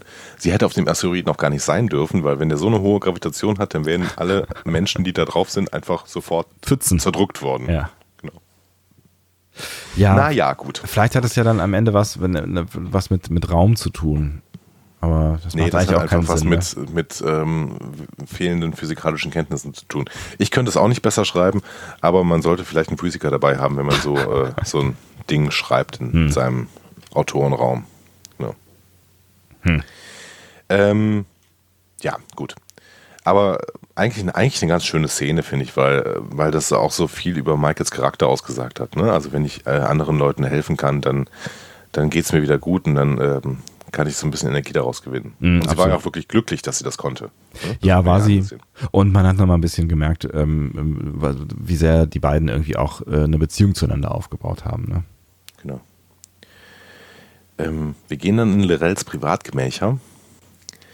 Denn da wollte Kolchar sich mit ihr treffen und äh, er will dann auch, dass Lirel ihre Kapitulation unterschreibt. Es entbrennt ein Kampf. Lirel und Tyler können diesen zwar gewinnen, aber mit einem Trick paralysiert Kolchar die beiden am Ende. Mhm. Und dann materialisiert sich plötzlich eine Person mit Kapuze im Raum und tötet alle Kämpfer des Hauses Core mit einer Drohne. Kolchar mhm. selbst packt sie in eine Blase, wo Lirel, deren Paralyse sie dann noch aufhebt, ihn erstechen kann. Und dann nimmt sie ihre Kapuze ab. Imperatorin Georgiou.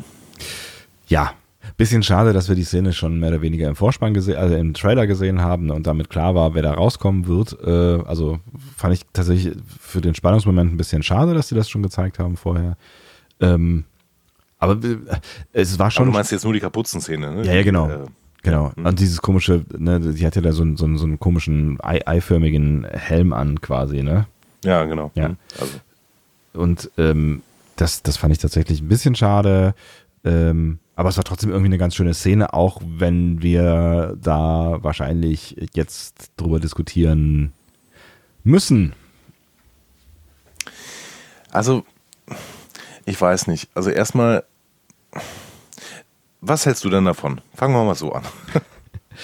Was ich tatsächlich bemerkenswert fand, ist einmal die technische Ausstattung, die sie damit bringt und die halt irgendwie überhaupt gar nichts mit dem zu tun. Also wir, wir, diskutieren ja schon die ganze Zeit darüber, wie passt denn die Discovery mit ihrer technischen Ausstattung darüber äh, äh, da rein in die Zeit und auch zur Enterprise und wer ist das Flaggschiff und da wird ja auch bei uns in den Kommentarspalten noch drüber äh, diskutiert, äh, wie, wie die Technik jetzt eigentlich aufgestellt ist. Und ähm, wenn man sich jetzt halt irgendwie den Kanon anschaut, ist es ja schon, schon schwer, das mit dem zu vergleichen, was wir einfach in der Original Series gesehen haben. So, da kann man jetzt noch drüber sprechen. Es ist Evolution. Diese Serie spielt einfach viele, viele Jahrzehnte später und das ist eine neue Interpretation und so weiter und so fort. Aber dass dann halt irgendwer, der in einer geheimen Sternflotten äh, äh, Gruppe, Gruppierung unterwegs ist, mit Drohnen, die Klingonen zerplatzen lassen und irgendeiner Bubble-Waffe unterwegs ist, die man noch nie irgendwie irgendwo gesehen hat, fand ich tatsächlich so ein bisschen schwierig. Zweitens habe ich auch noch nicht hundertprozentig verstanden, was eigentlich Georgious Motivation ist, da mitzumachen. Da kannst du natürlich jetzt sagen, okay, die hat halt keine Motivation mehr, irgendwas zu tun da und wenn ihr irgendwie ein Job angeboten wird, wo sie so ein bisschen so ein bisschen Krawall machen kann und äh, eine kleine Mission hat und dann noch dann noch so ein bisschen am Rande der Legalität operieren kann, dann findet die das vielleicht mal für eine Weile amusing.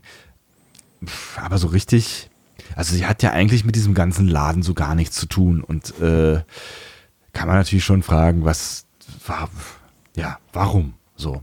Also das wären so meine zwei, zwei äh, Impulsprobleme, die ich mit dieser ja. Szenerie hätte. Zu deinem ersten Punkt, ähm, bei Technikbrüchen im Kanon habe ich eigentlich nie ein Problem, hm. ehrlich gesagt. Also ja, aber weil es, weil es so, groß, ganz so anders ist. Es waren keine Phaser. Es, waren, es, es war was ganz ja, anderes. Aber Lorca ne? hatte auch schon komische Waffen und wenn man irgendwie auf komische äh, hochentwickelte Völker trifft, dann haben die auch irgendwelche Waffen, die wir vielleicht nicht verstehen, aber die wir auch nicht zulassen würden in unserer ähm, Kultur, in der Föderation nicht zulassen würden wegen den ethischen Gesetzen und sowas, aber Sektion 31 darf die dann benutzen und sowas. Da, da habe ich das kleinste Problem mit. Ganz unabhängig davon, dass du natürlich gesagt hast, äh, wie, wie, du wie du es richtig gesagt hast, wir können nicht eine Szene, äh, eine Serie heute drehen mit Technik, die sich die 60er Jahre für Zukunftstechnik vorgestellt ja, ja, hat. Das funktioniert einfach das, nicht. Das geht so. nicht, klar. Ne? Das, da habe ich das kleinere Problem mit. Ähm, diese Motivation von Georgiou wird ja so ein bisschen begründet, später auch. Sie sagt ja, it's funnier with the freaks. Mhm. Ähm, ja, ja, denn ne, das ist so ein bisschen so dieses, okay, ich habe ja eh nichts zu tun, also lass uns irgendwie komisch, komische Sachen mit komischen Menschen machen. Genau, und ähm, sicherlich hat Sektion 31 sie auch wegen ihres fehlenden Ethikkodex irgendwie rekrutiert. Ähm, aber das wäre mir auch zu wenig. Ich hoffe da jetzt wirklich, aber ich, ähm, ich bin nie jemand, der die, die Autoren dafür kritisiert für etwas, was sie eventuell noch nicht erzählt haben und noch erzählen wollen. Eventuell wird ihr ihre geheime Mission, ihre zweite Agenda, ihre versteckte Agenda, vielleicht wird uns das alles noch erzählt. Weil die reine Geschichte It's Funnier with the Freaks, das reicht mir nicht. Hm. Das reicht mir nicht als Motivation für Giorgio, tatsächlich. Ja, und dann gibt es ja noch das, das nächste Problem, oder äh, zumindest die, das, mein, mein, mein nächstes Augenbrauenzucken, was ich dann hatte, ist so, ist wirklich dann am Ende die Föderation dafür verantwortlich, dass das klingonische Reich sich eint? Weil das passiert ja ja gerade. Ne? Also die Föderation sorgt im Prinzip mit einer geheimen Organisation dafür, dass ähm, so alles so bleibt, wie es ist. Also dass Lerell nicht abhaut, äh, sondern Verantwortung übernimmt, sich für den Job entscheidet und äh, damit äh, auch für, für die Einigung, ein, ein, Einigung, Einigung, ein, ein, wie heißt denn das Nomen? Einigung. Einigung? Gibt's das? Das klingt so komisch. Einigung, geht alles. Die Vereinigung des Klingonischen Reiches stark macht und das vermutlich ja dann damit auch durchsetzt, ne? Ja, ich glaube schon. Also ich glaube schon, das ist die Motivation der, der Föderation, weil ähm, also es geht der Föderation halt besser, wenn ähm, das klingonische Verein, äh, klingonische, klingonische Reich, Reich danke, gerne, ähm, verbunden ist. Klar. Und ähm, dann aber natürlich auch äh, friedlich verbunden ist. Aber das heißt, die, die, das würde ja, das impliziert jetzt ein Stück weit, die Klingonen haben das quasi oder hätten das im Zweifel nicht selber hinbekommen. Also da musste die Föderation nachhelfen. Ja gut, sie hat nachgeholfen. Ob das jetzt irgendwie, ob sie es musste oder Lirel das irgendwie hinbekommen hätte. Wir, wir erfahren auf jeden Fall in der gesamten, ähm, in der gesamten Star Trek-Geschichte, und das finde ich wiederum ganz gut mit dem Kanon gemacht, dass das Haus Core, ähm, das sind die Aggressoren. Mhm. Das ist bei, das ist hier in TOS Kampf um Morgania ist es auch Core, ne? Also der später bei DS9 dann gezeigt wird, ne? mhm. ne? Ähm, der da eben schon den, den Stress reinbringt. Also im Endeffekt ähm, erfahren wir, dass es Stre Bestrebungen im, äh, im Klingonischen Reich gibt, eben äh, uniert aufzutreten mhm. und auch äh, friedlich aufzutreten vielleicht. Ne? Also zumindest erstmal sich gegenseitig zu sammeln und Stärke zu zeigen. Mhm. Und auf der anderen Seite gibt es eben die Aggressoren, die die ganze Zeit über ähm, harte Aggressionspolitik machen möchten. Mhm. So. Und ähm, ja, ich finde das dann nicht so unwahrscheinlich, dass sich eine fremde Macht, also wenn wir auch mal politische Strömungen hier auf der Erde angucken, ähm, dass sich eine fremde Macht eben dann in irgendwelche politischen ähm, Dinge einmischt, um quasi die friedliche Politik auf Dauer zu unterstützen. Auch wenn das eventuell ähm, keine Ahnung, ein friedlicher Faschismus ist oder sowas. Weiß ich nicht. Ja, das ist, das ist so ein bisschen so, als würden die USA heimlich irgendwo äh, Maduro unterstützen, damit der halt äh, mit denen gute Deals abschließt. Ja, ist, ja, also in, der, in, der, in der schwachen Form ist da vielleicht sogar was dran, ne? aber ich meine, äh, sie, sie, sie müssten äh, im Prinzip noch die aktuelle äh, Putschregierung äh, umbringen oder so. Weißt also äh, ich meine, da ist ja, da ist ja Mord im Spiel. Also das ist halt, ne? Also die hat, die Föderation bringt da äh, diverse Menschen, äh, beziehungsweise Klingonen ähm, um. Also die, den ist der Preis offensichtlich hoch genug, um zu töten. Hm. Ich, ja, es ist halt Sektion 31, ne? Ja klar, damit können wir uns jetzt die ganze Zeit rausreden. Das ist halt Sektion 31. Dann muss man uns aber auch irgendwann mal erklären, wie denn diese Sektion 31 in einem Konstrukt wie der Sternflotte funktionieren kann, die so hohe ethische Standards hat. Muss dann zwangsläufig irgendwie, wenn du so hohe ethische Standards hast, muss es dann Leute geben, die, ähm, die irgendwo die illegale Drecksarbeit erledigen, die nun mal in Gesellschaften erledigt werden muss. I don't know. Das hat man uns zum Beispiel, äh, zumindest bei DS9 so erklärt, hm. dass die Föderation im Prinzip auch gar nicht so viel von ihrer eigenständigen Sektion 31 noch weiß. Also, dass Sektion 31 quasi der Teil der Sternenflotte ist, der ähm, im Prinzip die Drecksarbeit für die Föderation macht, ohne dass die Föderation sie dazu beauftragt hätte. Sektion 31 weiß einfach, wie es läuft. Was bedeuten würde, dass die Föderation sich vormacht, dass ihr System äh, funktioniert, weil am Ende dann die Sektion 31 immer dann die Feuer löscht und äh, die fiesen Dinge tut, die nun mal nötig sind, äh, getan zu werden, die getan werden müssen, weil die Föderation nicht funktioniert, wie sie funktionieren sollte oder wie Menschen äh, in der Föderation glauben oder die Mitglieder der Föderation glauben, dass sie funktioniert. Ja, genau. Wobei man natürlich sagen kann, äh, vielleicht würde es auch anders gehen. Ne? Vielleicht würde es auch gehen, wenn man die ganze Zeit nur die Föderationswerte an alle Dinge anlegt. Aber ähm, das werden wir nie erfahren, weil äh, wenn Sektion 31 sich da ständig einmischt, dann äh, ist das halt so. Ja, ich, ich überlege halt nur, wie cool ich das alles finden soll, weißt du? Weil, ja, gar nicht cool. Ne? Sektion 31 ist fürchterlich. Das, das geht überhaupt nicht. Die ganzen Werte werden quasi ausgehöhlt damit. Du hast ja schon völlig recht. Wir werden niemals erfahren, ob der Ansatz der Föderation eben friedlich auf alle Dinge zuzugehen und versuchen, an allen möglichen Stellen äh, den friedlichen Weg zu gehen. Wir kommen in Frieden, wie Tikufma das zitieren würde. Ob das funktionieren würde, das werden wir niemals erfahren, wenn Sektion 31 immer wieder da eine Rolle spielt, mhm. klar.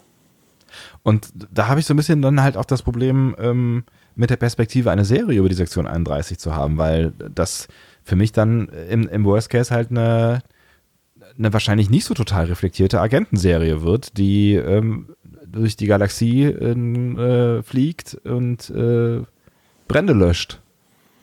Ja, das ist jetzt wieder dieses Ding mit der Zukunft. Also ich will äh, da nicht drüber urteilen, bis ich ja, das hast, gesehen habe. Ja, ja, ne? du hast völlig recht. Nein, es ist, es ist halt nur so ein bisschen die Befürchtung, die ich jetzt irgendwie hatte, auch nach dem, was man uns dann in der übernächsten Szene, glaube ich, ist es zeigt, äh, auf diesem ähm, Spacey äh, Sektion 31 äh, Schiff, was sich ja. für mich, das habe ich ja wenn eben es, schon, ja. Wenn es so ja, wird, ja. dann bin ich der Erste, der das kritisiert.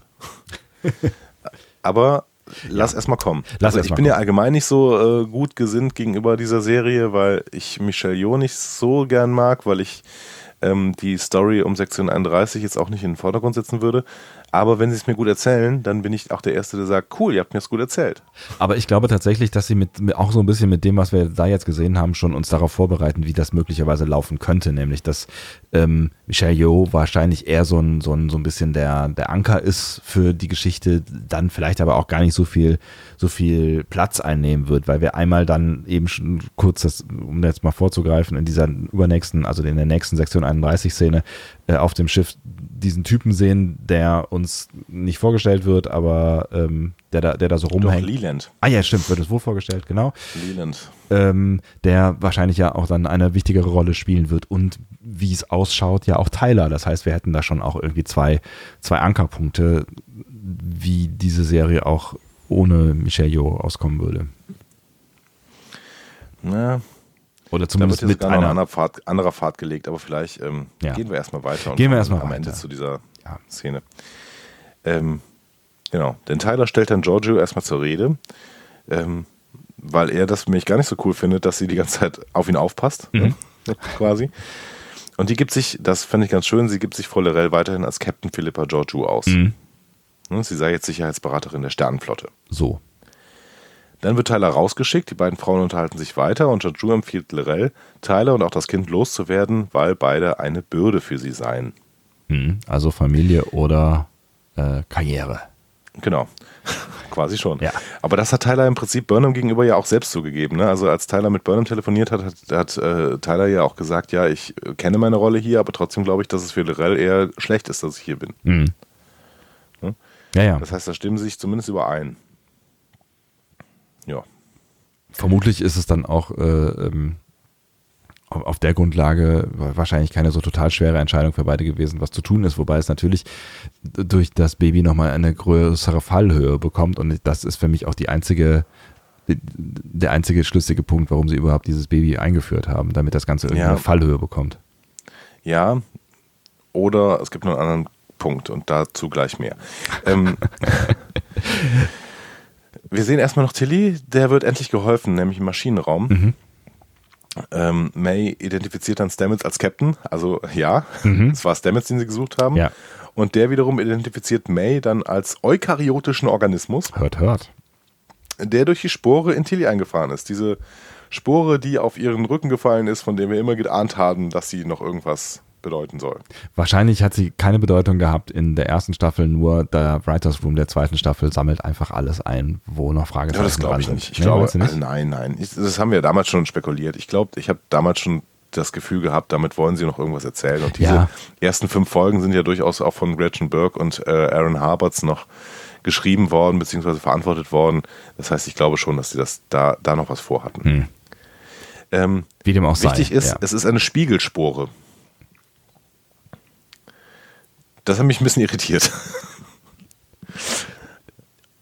Also, weil die äh, ganze Crew ist nämlich, also alle, die mit diesem Spiegel, äh, alle, die mit dem Sporenantrieb zu tun haben, sind ähm, ja gegen die normalen Sporen geimpft und da kann quasi nichts passieren. Hm. Aber da das eine Spiegelspore war, konnte sie sich bei Tilly reinsetzen. Mhm. Ich wusste, mir war auch nicht bewusst, dass man gegen Sporen überhaupt geimpft werden muss und dass sich die irgendwie irgendwo einnisten, weil ich meine, äh, da müsste doch Stamets eigentlich voll sein von den Dingern. Aber er ist ja geimpft. Was mir nicht äh, bewusst Aber er ist war, ja ist, auch- dass ist ja auch äh, überdimensionale, überdimensionale Sporen plötzlich doch unterschieden werden können zwischen Spiegelspore und normaler Spore. Das stimmt allerdings, ja. Ja, es ist ein und bisschen das. Spiegel, Spiegeluniversum habe ich auch nicht so verstanden, dass das irgendwie eine per se andere Entwicklung ist, weil die halt so sind, außer vielleicht, dass das Licht anders ist. Ich dachte, das wären so Zusammenhänge, die sich halt einfach anders entwickelt hätten. Ich hätte jetzt auch gedacht, dass das Spiegeluniversum eins von äh, Milliarden Multiversen ist, die es dann nun mal gibt und das Myzel-Netzwerk quasi äh, das, das, das dazwischen ist, also das alles quasi zusammenhält, mehr oder weniger. Hm. Aber das, ja, vielleicht muss man uns das auch noch mal ein bisschen ausführlicher erklären irgendwie. Ja, oder wir müssen es einfach kaufen, das kann schon sein. Ja, kann natürlich auch sein. Aber wir werden noch weiter mit dem Ding zu tun haben, glaube ich. Also wir sehen dann erstmal mit diesem Asteroiden Antigravitationsdingsy, mit dem da äh, Tilly schon in der letzten Folge rumgespielt hat, zieht Stamets das Pilzwesen aus Tilly raus, Ghostbusters, Genau, ich habe auch den Soundtrack im Ohr gehabt. genau. Und dann wird diese ohnmächtig und das Wesen wird in einem Kraftfeld gefangen. Mhm. Ähm, ich glaube, dass sich dieser Handlungsstrang durchaus noch mit dem Roten Engel sieben Signale Ding verbinden wird. Tatsächlich. Ja, absolut, weil ähm, wir haben es hier immer noch mit ähm, dem Sporennetzwerk und dem Asteroiden zu tun und beides irgendwie wirkt aufeinander ein und das kann durchaus damit zu tun haben, dass dieser rote Engel irgendwie über das Myzel-Netzwerk ähm, wacht und warnen will, dass man das bitte doch nicht benutzt. Ähm, und deswegen irgendwann der Sporenantrieb eingestampft wird, weil man das Myzel-Netzwerk nicht benutzen möchte. Ähm, außerdem ist, haben wir hier natürlich eine weitere Vorlage bekommen, um Dr. Kalber zurückzubekommen. Bei der letzten bin ich dabei, auf jeden Fall. Also ich glaube, das, das ist auf jeden Fall ein Sinn dieses, ähm, dieses Erzählungsstrangs, dass das passiert. Bei den Roten Engeln bin ich mir nicht so ganz sicher, weil da sind wir wieder bei der Diskussion, die wir auch schon geführt haben in der ersten äh, so- oder zur ersten Folge. Ähm, und der Frage der Motivation der roten Engel oder auch der zweiten Folge, weil die tun ja Gutes. Also ne, also die, also egal ob es jetzt bei Spock war, der zu Michael geführt wurde, die in Not war, oder äh, ob es Michael war auf dem Asteroiden, der quasi, wo hat der rote Engel ja mehr oder weniger die, die Rettung angedeutet oder wie auch immer, was auch immer da passiert sein mag. Ne? In der zweiten Folge haben die roten Engel dafür gesorgt, einmal, dass die Kirche ähm, aus dem Dritten Weltkrieg rausgebeamt Ja. wurde und dass der Planet gerettet wurde von der Discovery. Also die tun ja Gutes. Mit welcher Vergleich, Motivation? mal die, vergleich mal die Rolle der roten Engel mit der Rolle der Propheten in DS9. die sind viel passiver gewesen, oder? Sind sie das? Hätte ich jetzt so im ersten, ersten Bauchgefühl ähm, gesagt. Weil die, die, die haben ja eigentlich ähm, häufig in diesen Prophetenfolgen Cisco nur in eine Richtung äh, argumentiert. Gelockt, teilweise auch. Hm. Mit irgendwelchen Prophezeiungen, mit den Drehkörpererfahrungen von verschiedenen Leuten. Ähm, der rote Engel scheint mir hier zu, mit, mit bestimmten Mitteln, vielleicht hat er auch mehr Mittel als die Propheten an der Stelle, zu interagieren ähm, mit Leuten, die in irgendeiner Weise da was tun können. Also der, ja, die Motivation scheint eine gute zu sein. Das heißt aber nicht, dass sie vielleicht, und hier bin ich wieder bei den Propheten, dass sie nicht vielleicht trotzdem sagen, ja, ich will euch nichts Böses, aber bleibt bitte aus meinem Bereich raus. So.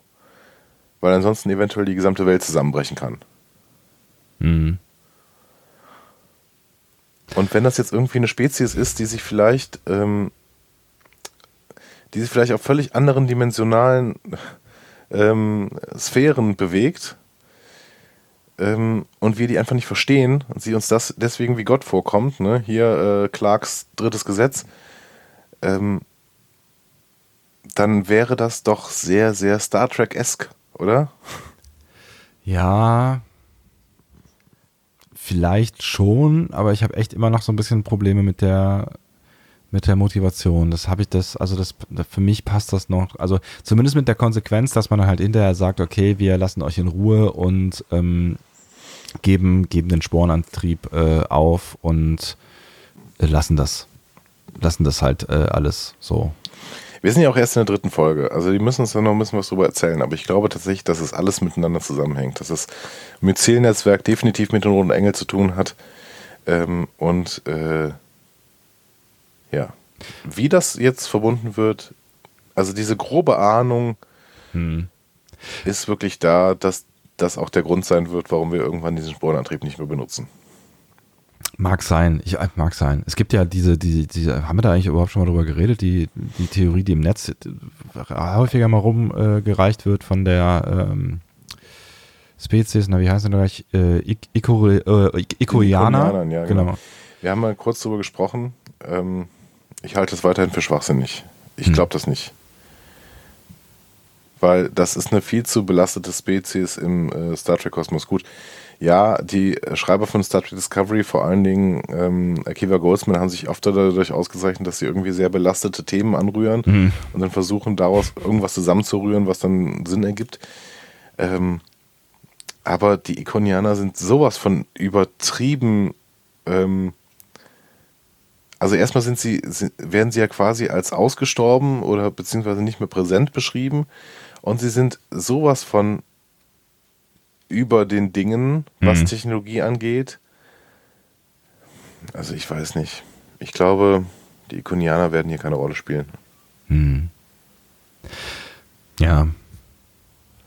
Wahrscheinlich ist die, ist die, ist deine Theorie ähm, die wahrscheinlichere, nämlich dass, dass das am Ende irgendwie alles zusammengerührt wird oder gerührt werden kann und irgendwie auch zusammenhängt und wahrscheinlich dann am Ende sogar mit Kalber zusammenhängt, auch wenn ich nicht glaube, dass Kalber der oder die roten Engel sind, wie du ja in der letzten Folge. Aber so ein bisschen gehst du schon in meine Richtung da, ne? Mit, mit, mit Kalber und dem roten Engel. Ne? Na, ich glaube tatsächlich, dass ähm, dass Kalber äh, uns irgendwie wieder präsentiert wird und dass möglicherweise Kalber auch was dazu beitragen kann, äh, zu erklären, wie das Myzel-Netzwerk denn jetzt da irgendwie zusammenhängen kann mit der schwarzen Materie und diesem ganzen Krams und Dunkle. Äh, dunklen äh, Materie und dem, dem ähm, äh, genau, dem ganzen Kram, äh, den Tilly da erlebt hat und so weiter. Ich bin mir noch nicht so hundertprozentig sicher, ob das auch wirklich dann zu den roten Engeln verknüpft ist äh, oder ob wir da nicht vielleicht noch eine ganz andere Richtung ähm, auch mitbekommen. Wobei das dann mit Wir werden es erfahren. ich finde es auf jeden Fall tatsächlich eine etwas spannendere Geschichte, als uns gerade irgendwie von den Klingonen erzählt wird. Ja, auf jeden ähm, Fall. Also auf jeden und Fall. Und es ist tatsächlich. Bringen wir die mal kurz zu Ende, würde ja, ich sagen. Genau, machen wir das doch. Das ist ja. doch ein guter Plan, Mensch. Da stellt sich Lorel nämlich dem Hohen Rat. Sie gibt alles zu, mhm. äh, was der Hohe Rat ihr quasi vorgeworfen hat zeigt dann die Köpfe von Tyler und dem Kind als Beweis für ihre Loyalität gegenüber dem Klingonischen Reich. Mhm. Ähm, damit stärkt sie ihre Macht. Die Köpfe werden ins Feuer geworfen. Vor allen Dingen der Kopf von Tyler. Beim kind, Kopf vom Kind bin ich mir nicht ganz sicher. Nee, den, den, den hält, genau, den hält sie weiter in, in Händen. Ja. Ja. Und sie ruft sich dann als die Mutter aller Klingonen aus. Wurde mir ein bisschen übel, aber naja, gut. Mother of Dragons, the first of her name. Huch.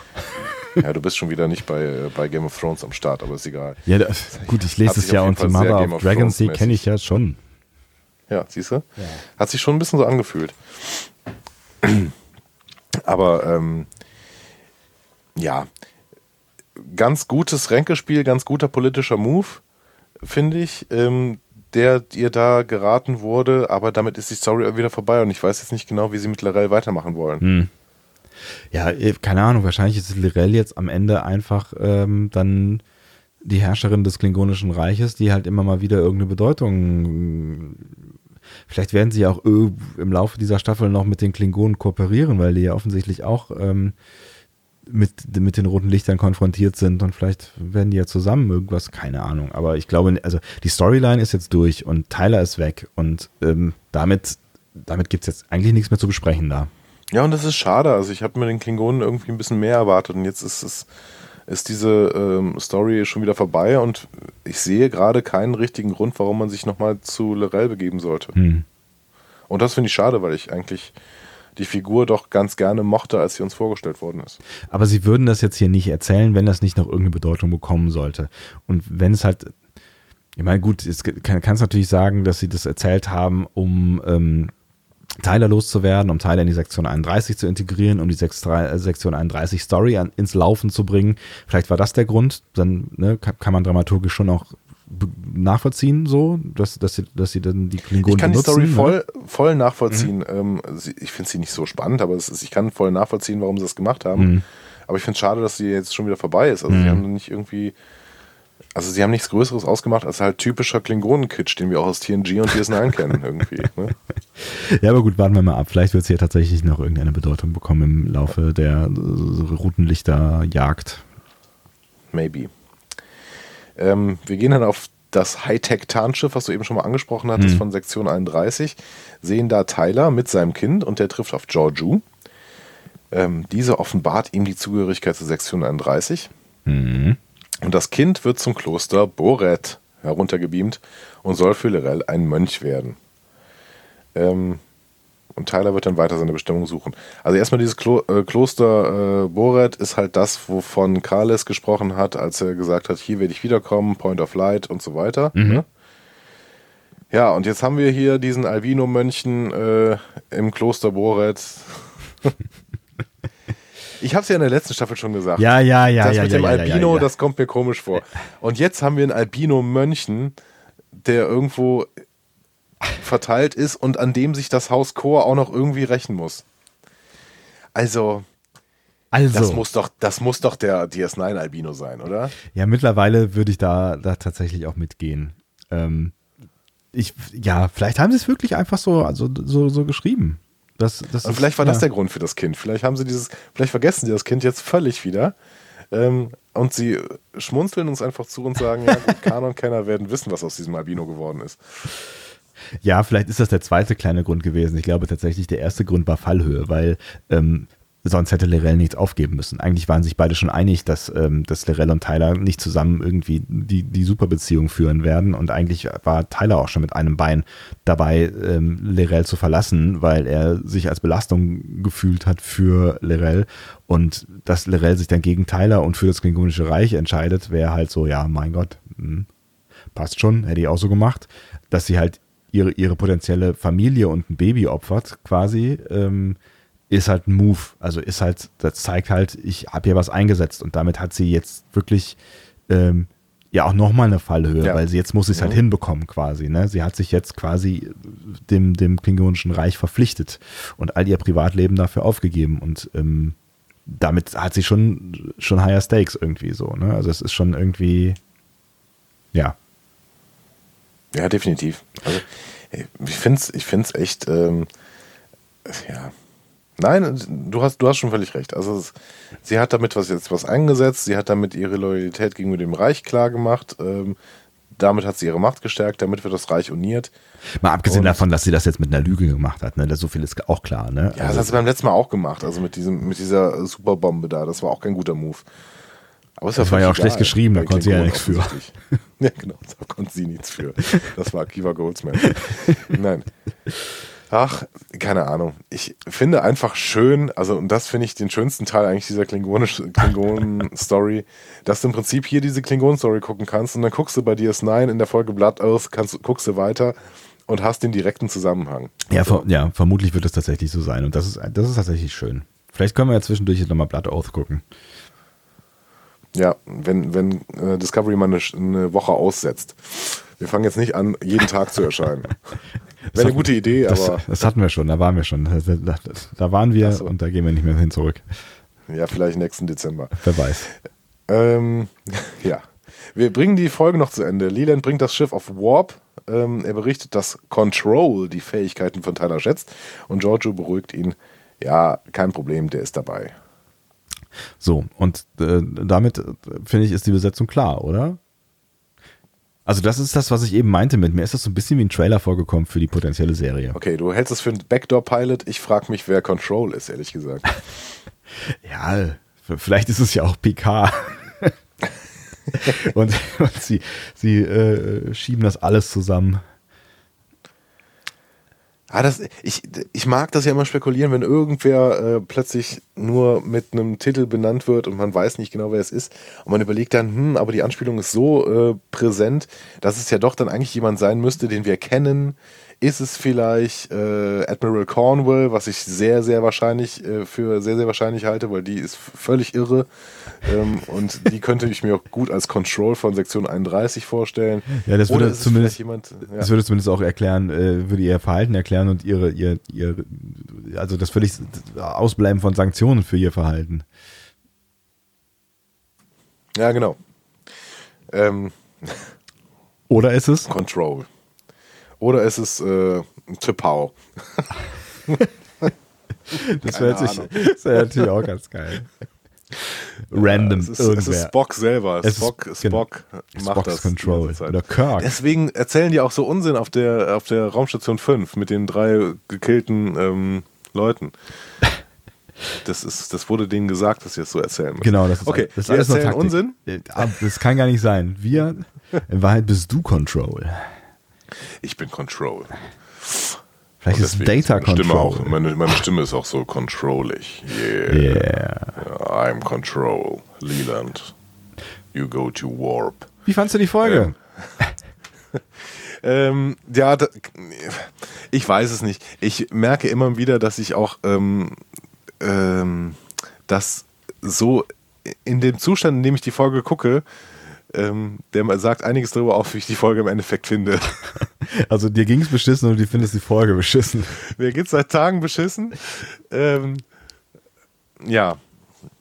Letzte Woche ging es mir besser. Da Willst du lieber über letzte Woche sprechen, oder? Ich möchte über letzte Woche sprechen. Nein, keine Ahnung. Also ich fand die Folge nicht schlecht, ähm, aber ich fand ein paar Sachen echt ein bisschen doof. Also erstmal ähm, die Klingonen-Story ähm, war für mich ein bisschen schwach. Es war typisches Klingonen-Gemotze in einer Optik, die dann irgendwie teilweise wie John Woo aussah. Das hat mich sehr an Mission Impossible 2 erinnert, teilweise. Gott, ähm, kann ich mich nicht mehr daran erinnern, weil wenn das. Ja, es war halt, 93? Halt John Woo, der, der, dann ganz plötzlich irgendwie, wenn ein großer Kampf ist, dann ganz plötzlich irgendwie die Zeitlupe einsetzt, mhm. um dann besonders heroische Gesten äh, zu ja, ja. produzieren. Ähm, so, daran hat es mich so ein bisschen erinnert. Und dann äh, hat auch ein bisschen gestört, dass Herr Osun Sanmi äh, offensichtlich seine Kameras äh, ausprobieren wollte, was sie denn alles können.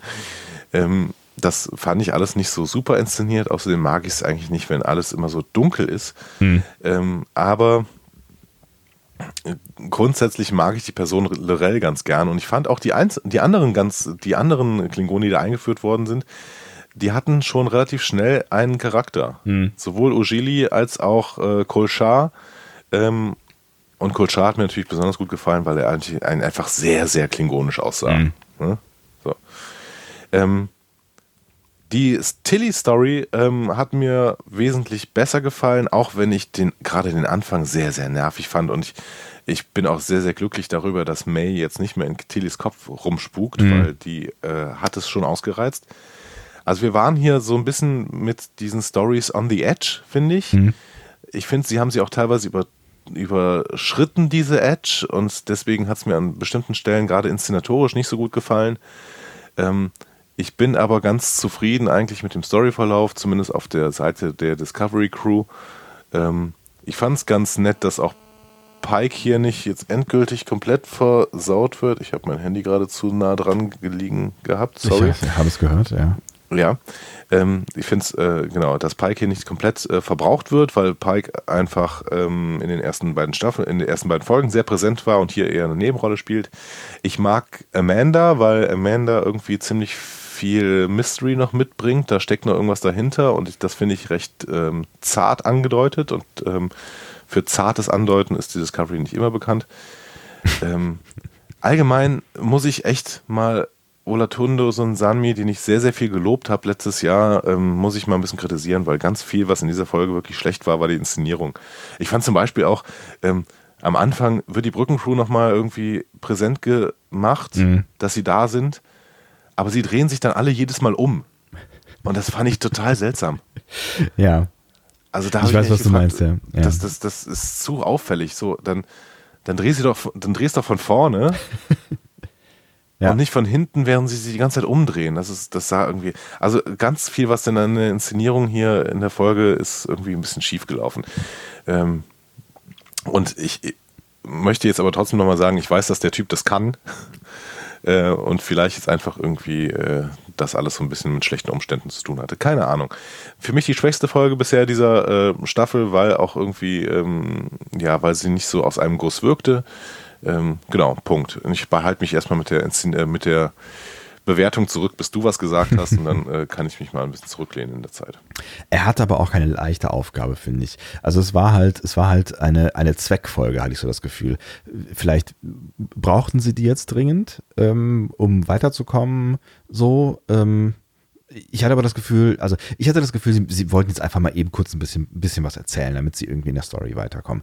Und das fand ich tatsächlich auch so ein bisschen schade, weil ich es doch sehr gefeiert hatte, jetzt in Folge 2 ähm, mehr klassisches Star Trek zu sehen. Eine äh, gute Kombination aus, wir haben ein, ein, eine Quest, die, die wir bestehen und lösen und wir sind, haben sogar noch irgendwie so, ein, so ein, eine Außenmission und so.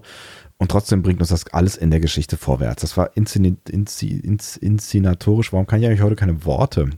Inszenatorisch? Inszenatorisch. Es war gut inszeniert und gut geschrieben. es hat einfach gut funktioniert, alles in allem, finde ich. Äh, und war sehr rund, hat sich sehr rund angefühlt. Und aus der Retrospektive finde ich die Folge irgendwie jetzt noch besser, als ich sie äh, äh, vielleicht letzte Woche gefunden habe, plus der Schwachpunkte, über die wir ja gesprochen haben. Hier war es einfach extrem viel. Also ich fand, es war extrem viel Zeug, was uns da erzählt wurde und leider halt ohne eine Kernstory. So, weil die Klingon-Story war für die Kernstory eigentlich zu schwach und die Discovery war nun mal nicht da. Also es, ne, es hat ja nichts, also es wurde uns einfach nur so erzählt. So, es hatte nichts mit Michael zu tun, es hatte nichts mit der Discovery zu tun. Wir sind da einfach nur gelandet, weil sie diese Story erzählen wollten, aus irgendwelchen Gründen. Wahrscheinlich, weil sie die Sektion 31 einführen wollten. Ähm, das, was auf der Discovery erzählt wurde, war auch sehr fragmentiert. Ne? Es war, war halt einmal, wie du eben ja schon gesagt hast, die Tilly Stories, war die Geschichte mit, mit Amanda, ähm, die auch beide eigentlich nichts miteinander zu tun hatten. Das heißt, wir haben die ganze Zeit immer wieder so Häppchen bekommen von verschiedenen Stories, die dann so weitergetrieben wurden, aber ohne dass wir einen großen Rahmen um das Ganze hatten. Das hatten wir andauernd in der ersten Staffel. Das ist auch völlig in Ordnung, dass man das mal irgendwie so macht. Aber das ist, ich finde, das Wichtigste, was du eben gesagt hast, ist, ähm, also so aus meiner Perspektive, für mein Gefühl, was ich mit der Folge hatte, es war nicht aus einem Guss. Ich hatte die ganze Zeit das Gefühl, man erzählt mir das nur, weil sie das jetzt erzählen müssen, um weiterzukommen in der Geschichte. Aber es war, es hat sich nicht so richtig organisch angefühlt. Und da will ich gar nicht so richtig gewichten zwischen, zwischen den verschiedenen Geschichten am Ende. Wobei am, am schwächsten vielleicht dann tatsächlich die Klingon-Story war. Ähm, es hat, es hat mir alles in allem gar nicht schlecht gefallen. Also ich, ich finde, die machen nach wie vor vieles richtig. Die machen, die erzählen irgendwie ganz gut, also die Art und Weise, wie sie diese, diese, diese in der zweiten Staffel die Geschichte erzählen, finde ich gut, wie die Personen miteinander reden, finde ich gut, wie die Personen skizziert sind, also auch das, was du eben gesagt hast, wir treffen halt kurz Klingonen, die wir nicht kennen, die aber schon nach, ähm, keine Ahnung, 20 Sätzen oder 15 oder 5 Sätzen ein, ein Gefühl für einen Charakter übermitteln. Das ist gutes Writing am Ende, finde ich.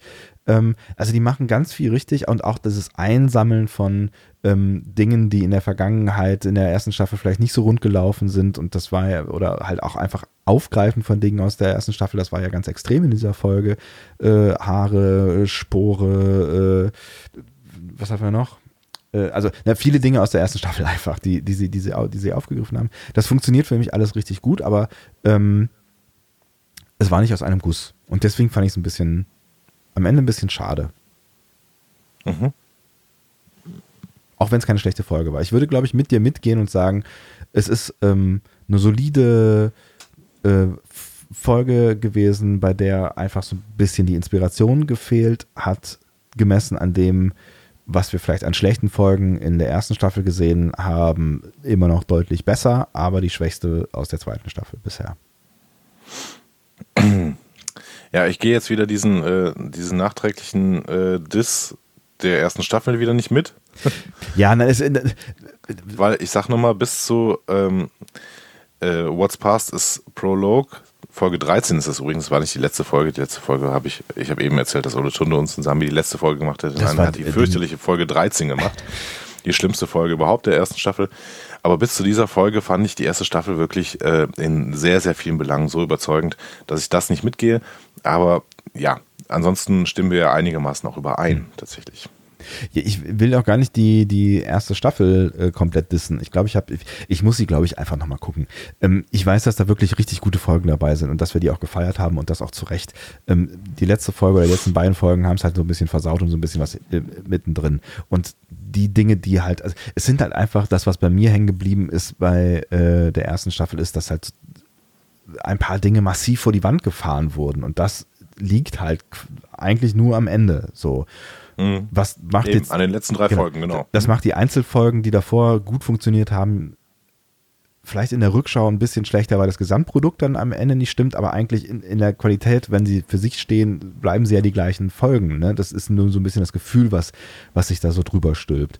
Aber da war viel Gutes dabei an Ansätzen. Sie haben es halt einfach nur am Ende vor die Wand gefahren. Und deswegen feiere ich das gerade sehr, dass sie die Dinge, die sie zum Teil durch, vor die Wand gefahren haben in der letzten Staffel, jetzt versuchen besser zu machen und das in vielen Bereichen meiner Meinung nach auch gelingt. Deswegen immer der Vergleich zur ersten Staffel, aber ich will da ja gar nicht. Ne, ich, ich glaube, ja, wie du gerade schon gesagt hast, es waren die letzten drei Folgen. Das war, die waren das Problem am Ende. Lässt du dich zu einer Bewertung hinreißen? Machen wir das nicht immer so, das mit dieser Bewertung? Ja, aber ich moderiere es immer ganz sanft an. Das ist voll nett. Ich müsste mir eigentlich irgendwann nochmal dieses, dieses Bewertungsding, das haben wir doch hier irgendwo in unserem Pad drin. Ne? Ja, und äh, genau. Ja, müsste ja, das eigentlich nochmal unter Orga? Nee. Unter Orga, genau. Tatsächlich. Doch. Du musst ja eigentlich nochmal die alten Folgen dann dazu äh, angucken. Ach, guck mal einer an. Mhm. Ach, was. Puh.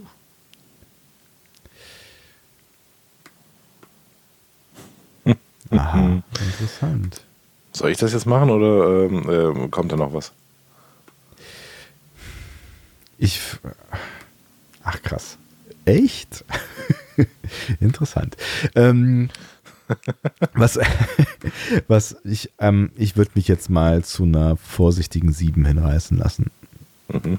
Das wäre tatsächlich auch meine gewesen. Das heißt, wir sind äh, wieder da sehr, sehr ähnlich und wir sehen tatsächlich, dass unsere Episodenbewertungen etwas runtergehen. Ne? Also wir mhm. haben mit Brother mit 9, beziehungsweise bei dir sogar 9,5 angefangen. Wir sind bei New Eden bei 8 und nun bei Point of Light bei 7. Mhm. Dann hoffen wir mal, dass sich das nicht so fortsetzt, ähm, wenn wir in der nächsten Wo Woche denn über die neue Folge sprechen. Das wäre so ein bisschen äh, schade, weil dann wären wir ja schon ganz schnell irgendwie bei äh, 6, 5, 4, 3. So, ne? Genau. Die nächste Folge heißt An Obel for Charon. Ja, gut. Ja, was sagt dir das? Äh, nicht. Also ich könnte, ich könnte jetzt den Satz vorlesen, den du hier schon reinkopiert hast. Ähm, das tue ich aber nicht. Aber das ist, ich lese ihn nicht mal, weil es sagt mir tatsächlich nichts. Ja, also ich hatte schon mal ein bisschen, äh, als ich, als die Episodentitel raus waren, habe ich schon ein bisschen was zusammengesucht. Also Charon's O-Bowl ist ein Satz für ein Ritual. Mhm. Ähm, das kennen wir auch. Da haben die Griechen und die Römer eine Münze in den Mund eines Verstorbenen ah. gelegt und diese Münze sollte dann eben äh, Charon oder Charon bezahlen den Fährmann, der die Seelen in die Unterwelt befördern würde. Was jetzt irgendwie wieder nach, ähm, nach Klingonen klingt, ehrlich gesagt. Dann würde es aber nicht ein Opal for Charon heißen, weil das, ähm, äh, der Weg ins Stovokor, da gibt es auch einen Fährmann, aber der heißt irgendwie anders. Der, ist, der heißt nicht Sharon. Hm.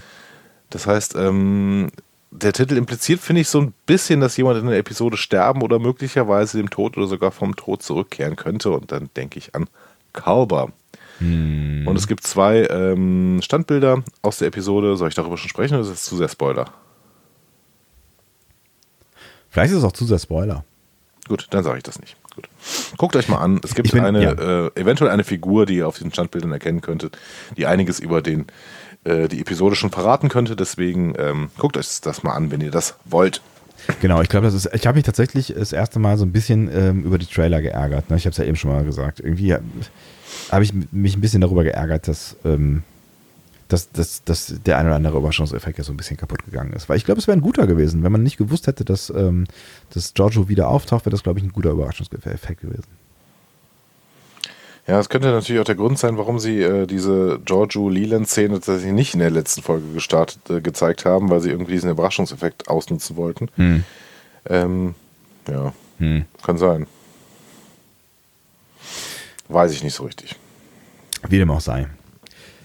Ich glaube, das Wichtigste ist äh, gesagt. Jetzt seid ihr dran. Ihr könnt wie immer und äh, werdet das hoffentlich auch äh, zahlreich tun, euch darüber austauschen mit uns, was wir gesagt haben und wie ihr natürlich die Folge gefunden habt und ob ihr mitgeht mit dem, was wir über die Folge gesagt haben. Und natürlich gerne auch den Quatsch verbessern, den wir möglicherweise jetzt hier wieder rausgeblasen haben sollten. Ähm, und das könnt ihr auf den bekannten Wegen Genau, die führe ich jetzt nicht mehr alle an. Ähm, ich danke euch dafür, dass ihr uns in dieser Folge zugehört habt, dass ihr auch mir zugehört habt, obwohl ich äh, echt nicht mehr so viel kann gerade. Ähm, es wird Zeit, dass du dich umdrehst, ne? Im Bett liegst du, glaube ich, schon. Im Bett liege ich. Es war eine Bettaufnahmesituation heute. Aus dem Und Live aus dem Krankenbett. Exakt. Und äh, das wird aber nächste Woche wieder besser sein. Äh, ich kann mir gar nicht leisten, jetzt größer krank zu werden. Ähm, Wer kann sich das Deswegen. Schon? Ja, genau. Leider, leider. Und deswegen ähm, bleibt mir nichts anderes, als euch eine schöne Woche zu wünschen.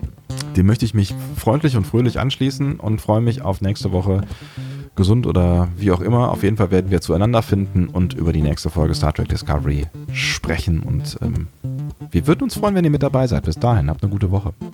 Tschüss. Tschüss.